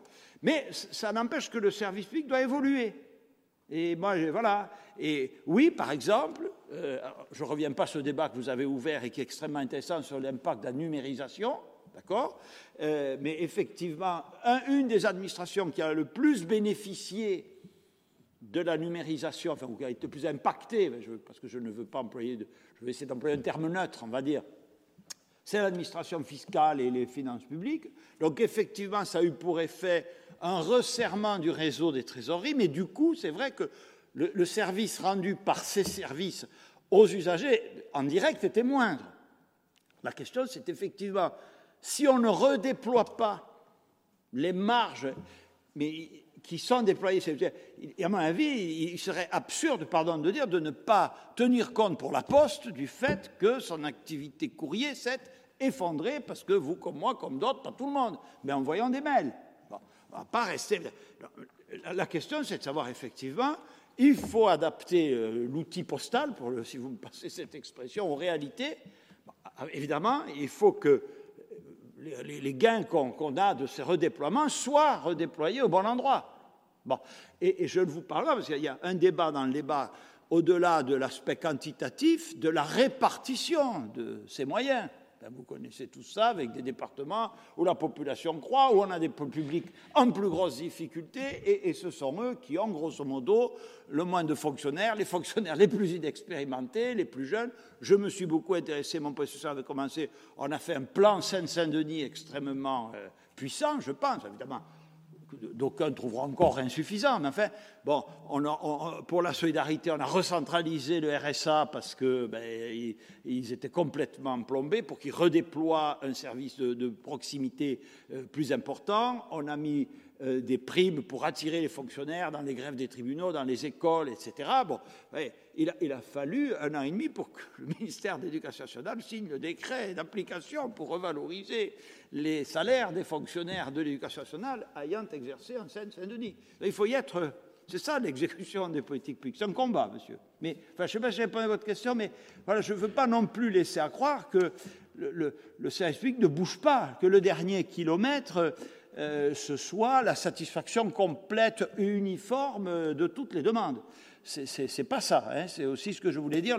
les, intérêts individuels qu'il faut évidemment respecter ne, ne se confondent pas toujours. Ils ne s'y opposent pas systématiquement avec l'intérêt général. Et si vous, si vous me permettez, un mot local aussi pour vous répondre. Moi, je suis landaise, donc vous voyez un département limitrophe des Pyrénées-Atlantiques. Eh bien, je vais vous dire, je vais vous dire que euh, dans les Landes, les maisons France Service sont portées notamment par la Poste. Donc il y a des communautés de communes, des communes, la Poste, la mutualité sociale agricole. Donc ce qui veut dire que la Poste peut-être ferme parfois des bureaux, mais dans d'autres endroits, c'est aussi un des acteurs du dernier kilomètre. Je tenais là à le dire, et pas seulement jusqu'à la dernière boîte aux lettres, mais aussi à travers France Service. Voilà. Donc pour vous montrer qu'effectivement les choses sont, euh, comment dirais sont sans doute peut-être plus, plus diverses, que parfois on les voit de, son, enfin, euh, à sa propre porte, si j'ose dire. Voilà. je rappelle que nous avons, au terme de cinq ans de discussion, signé un accord en faveur de la Poste que réclamait euh, son PDG pour les compensations de suggestions de services publics. Hein. C'est un enjeu à plusieurs centaines de millions que j'ai arbitré en 2021. Alors,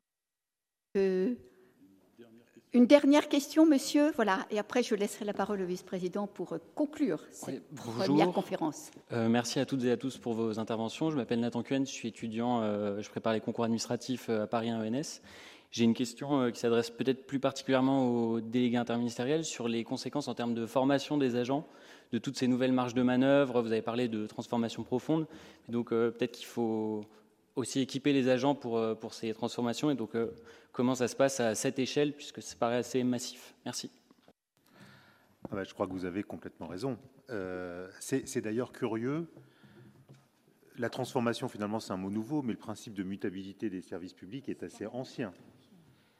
Mais c'est assez curieux tout de même que ce principe de mutabilité qui est tellement au cœur du service public ne sera jamais traduit par la, formation continue. Et ça, euh, on parlait de la VAE tout à l'heure, mais le, le faible investissement, alors on investit beaucoup sur les concours, ça, euh, c'est quand même bien connu. Donc on sélectionne euh, par des concours qui sont pas toujours adaptés d'ailleurs au profil qu'on recherche pour ce dernier kilomètre. Et c'est pour ça que c'est en train de changer. Hein, donc c'est en train de changer. Vous, vous, passez les concours administratifs, vous voyez qu'il y a des petits changements dans les méthodes. Il y a des changements dans les formations. Euh, je parlais tout à l'heure des sciences comportementales et c'est, un souvenir aussi que j'ai avec le Premier ministre du temps où euh, on travaillait pour lui euh, au déconfinement et, curieusement d'ailleurs le, bureau du Premier ministre à cette époque-là était dans les bureaux de l'équipe de sciences comportementales de la DITV. Et, c'est vrai que pour vous ça a, été, ça a été important et vous l'avez même mis au programme de l'INSP en nommant d'ailleurs Corinne, Madame Chevalier, c'est son prénom, Coralie, voilà, Coralie Chevalier dans, les réflexions sur la formation des, jeunes de l'INSP. Donc la réforme de l'INSP, qui doit se poursuivre aussi, je pense, dans les IRA. Les, patrons d'IRA réfléchissent aussi à leur formation, les, écoles d'ingénieurs. Donc tout ça évolue dans le, bon sens, me semble-t-il. Et, et, très honnêtement, la DITP est maintenant, d'abord on est au conseil pédagogique de l'INSP, et en plus, il y a énormément de formations qui sont dans le champ du design, dans le champ des sciences comportementales, euh, dans le champ euh, du service à l'usager. Donc c'est plutôt des bonnes choses, mais euh, c'est aussi, à mon sens, un gros effort qu'il faut faire sur la formation continue et sur l'évolution des carrières. Mais moi aussi, je, enfin, je trouve toujours aussi des notes positives. Il se trouve qu'on vient de recruter à la DITP, dans notre service de données, quelqu'un qui venait d'un parcours complètement différent, qui était dans un établissement culturel, qui a décidé de se former aux méthodes du numérique et qui est maintenant chez nous. Et ben, je trouve qu'il y a quand même beaucoup de belles histoires euh, et voilà, bah, il faut qu'il y ait encore plus de preuves que ce mouvement est, en, est en, marche. Mais oui, euh, le ministre de la Transformation et de la fonction publique l'a rappelé, la formation continue, la formation des fonctionnaires, c'est un enjeu extrêmement important pour que ces transformations euh, puissent se traduire concrètement sur le terrain. Monsieur le vice-président. Merci Madame la Présidente. sur, le, à l'issue de, ce débat très riche, je crois qu'il y a au moins une, quelque chose qui apparaît très clairement, c'est que le thème dont le Conseil d'État a voulu s'emparer euh, cette année va susciter beaucoup de débats et d'une complexité euh, redoutable. Euh, le sujet est protéiforme, on le voit bien. Le dernier kilomètre, est-ce que c'est les prestations, l'accès au guichet, les conditions dans lesquelles on est accompagné. Enfin, il y a vraiment beaucoup, de questions. Il va falloir euh, d'ailleurs euh, un peu décanter tous, les, tous, les, tous, les, sujets qui ont été abordés euh, ce soir et qui, en tout cas, me, me, confortent dans l'idée que le, choix qui a été fait est un, est, un choix opportun, en espérant que le résultat que nous serons capables de produire dans un an sera à la hauteur des attentes, ce qui est une autre question.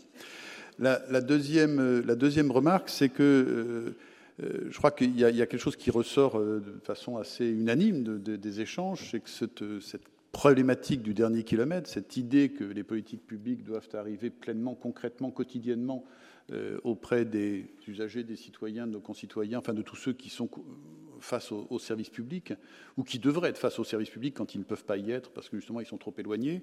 Euh, c'est un objectif partagé par euh, les élus, les politiques, c'est un objectif partagé par les autorités indépendantes, par les administrations, par les corps intermédiaires, par les associations, par les syndicats. On est sur un sujet qui est fondamental parce que c'est quand même l'organisation de la vie quotidienne de chacun, de l'école à l'accès à la poste. On est dans quelque chose qui n'est pas éthéré, on est sur la vie concrète et je crois que ça, ça, ça, ça donne également une responsabilité euh, accrue à, tous ceux qui vont contribuer euh, auprès du Conseil d'État dans le cadre des groupes de travail et des auditions que nous allons faire, des déplacements qui seront organisés euh, à l'élaboration de, cette étude. La, troisième remarque, c'est que, et le, Monsieur le Premier ministre, vous l'avez rappelé, je crois que c'est fondamental, évidemment, dans cette maison, on ne peut que être pleinement dans la, logique que vous avez rappelée, c'est que les politiques publiques, elles sont définies par les autorités politiques qui émanent des, élections dans une démocratie. Ça, il n'y a aucun doute. Et donc, la, question que nous nous posons, c'est comment est-ce que la volonté de l'autorité publique qui définit une politique publique arrive jusqu'à l'usager et est pleinement mise en œuvre pour répondre à l'objectif politique qui avait été fixé lors de la, conception de la politique ou lors de, l'édiction de la politique. Et donc, je crois que le sujet, c'est vraiment quelles sont les voies et moyens pour que la politique, j'allais dire quelle qu'elle soit, mais réussisse à atteindre les objectifs qui ont été fixés, qui sont des objectifs concrets de vie quotidienne. et c'est sur, ce, sur cette démarche que nous nous inscrirons dans, le, dans les travaux qui vont être menés euh, et qui, sont déjà, euh, qui ont déjà commencé au sein du, Conseil. La quatrième euh, remarque, moi j'étais très sensible et je l'avais dit en introduction, je crois que notre travail, c'est de regarder bien sûr ce qui pose problème, et Madame la défenseur des droits a eu raison de le souligner, mais également ce qui fonctionne, parce que ce qui marche bien, les, derniers kilomètres que l'on franchit aisément, et il y a un certain nombre d'exemples, euh, ils ont été cités par Monsieur le délégué interministériel, j'en ai cité quelques-uns, vous en avez rappelé d'autres, euh, ces exemples de réussite, eh ils peuvent servir à améliorer euh, les derniers kilomètres de politique dans lesquels c'est plus difficile. Donc je crois qu'il faut vraiment se partir dans l'idée que notre travail, c'est à la fois ce qui marche et ce qui ne marche pas. Pourquoi est-ce que ça marche Pourquoi est-ce que ça ne marche pas Et comment est-ce qu'on peut faire des transferts d'idées, de, pratiques, d'éléments euh, éventuellement très, très, très simples euh, d'un secteur à l'autre Et euh, les exemples que vous avez donnés, monsieur le délégué interministériel, montrent que ce réflexe est un réflexe naturel quand on essaie d'améliorer des situations. Et puis, pour terminer, parce que je voudrais que cette conclusion soit très courte, moi, je, je, suis très sensible à ce que vous avez dit, monsieur le Premier ministre, sur le fait que c'est un sujet fondamentalement culturel un sujet qui n'est pas, euh, euh, qui, a besoin des outils juridiques, des outils économiques, des outils euh, sociologiques, anthropologiques que l'on peut déployer. Et le, travail avec les, les, chercheurs est fondamental. On l'a rappelé. Euh, sur le rapport à des études, à l'habitude de, de, ce, de, ce, mélange, de, cette, de cette, euh, cette, osmose qui se fait avec les milieux de la recherche, mais on est dans quelque chose qui est profondément culturel, ce qui rend d'ailleurs l'approche plus difficile, mais également beaucoup plus passionnante. Et d'une certaine manière, moi, en, en, écoutant ce qu'il disait, je terminerai par euh, peut-être par un, pas une citation, mais un proverbe dont on m'a dit, je, crois avoir me souvenir qu'il est africain, qui est et que, et que l'on peut retrouver euh, très très utilement dans toutes les activités de l'administration. C'est ce point qui dit quand on, quand on est seul, on va plus vite, mais quand on est à plusieurs, on va plus loin. Et je crois que l'élément, c'est justement ce dernier kilomètre, c'est aller toujours un petit peu plus loin, aller jusqu'à celui qui échappe jusqu'à présent euh, à l'effectivité des politiques publiques.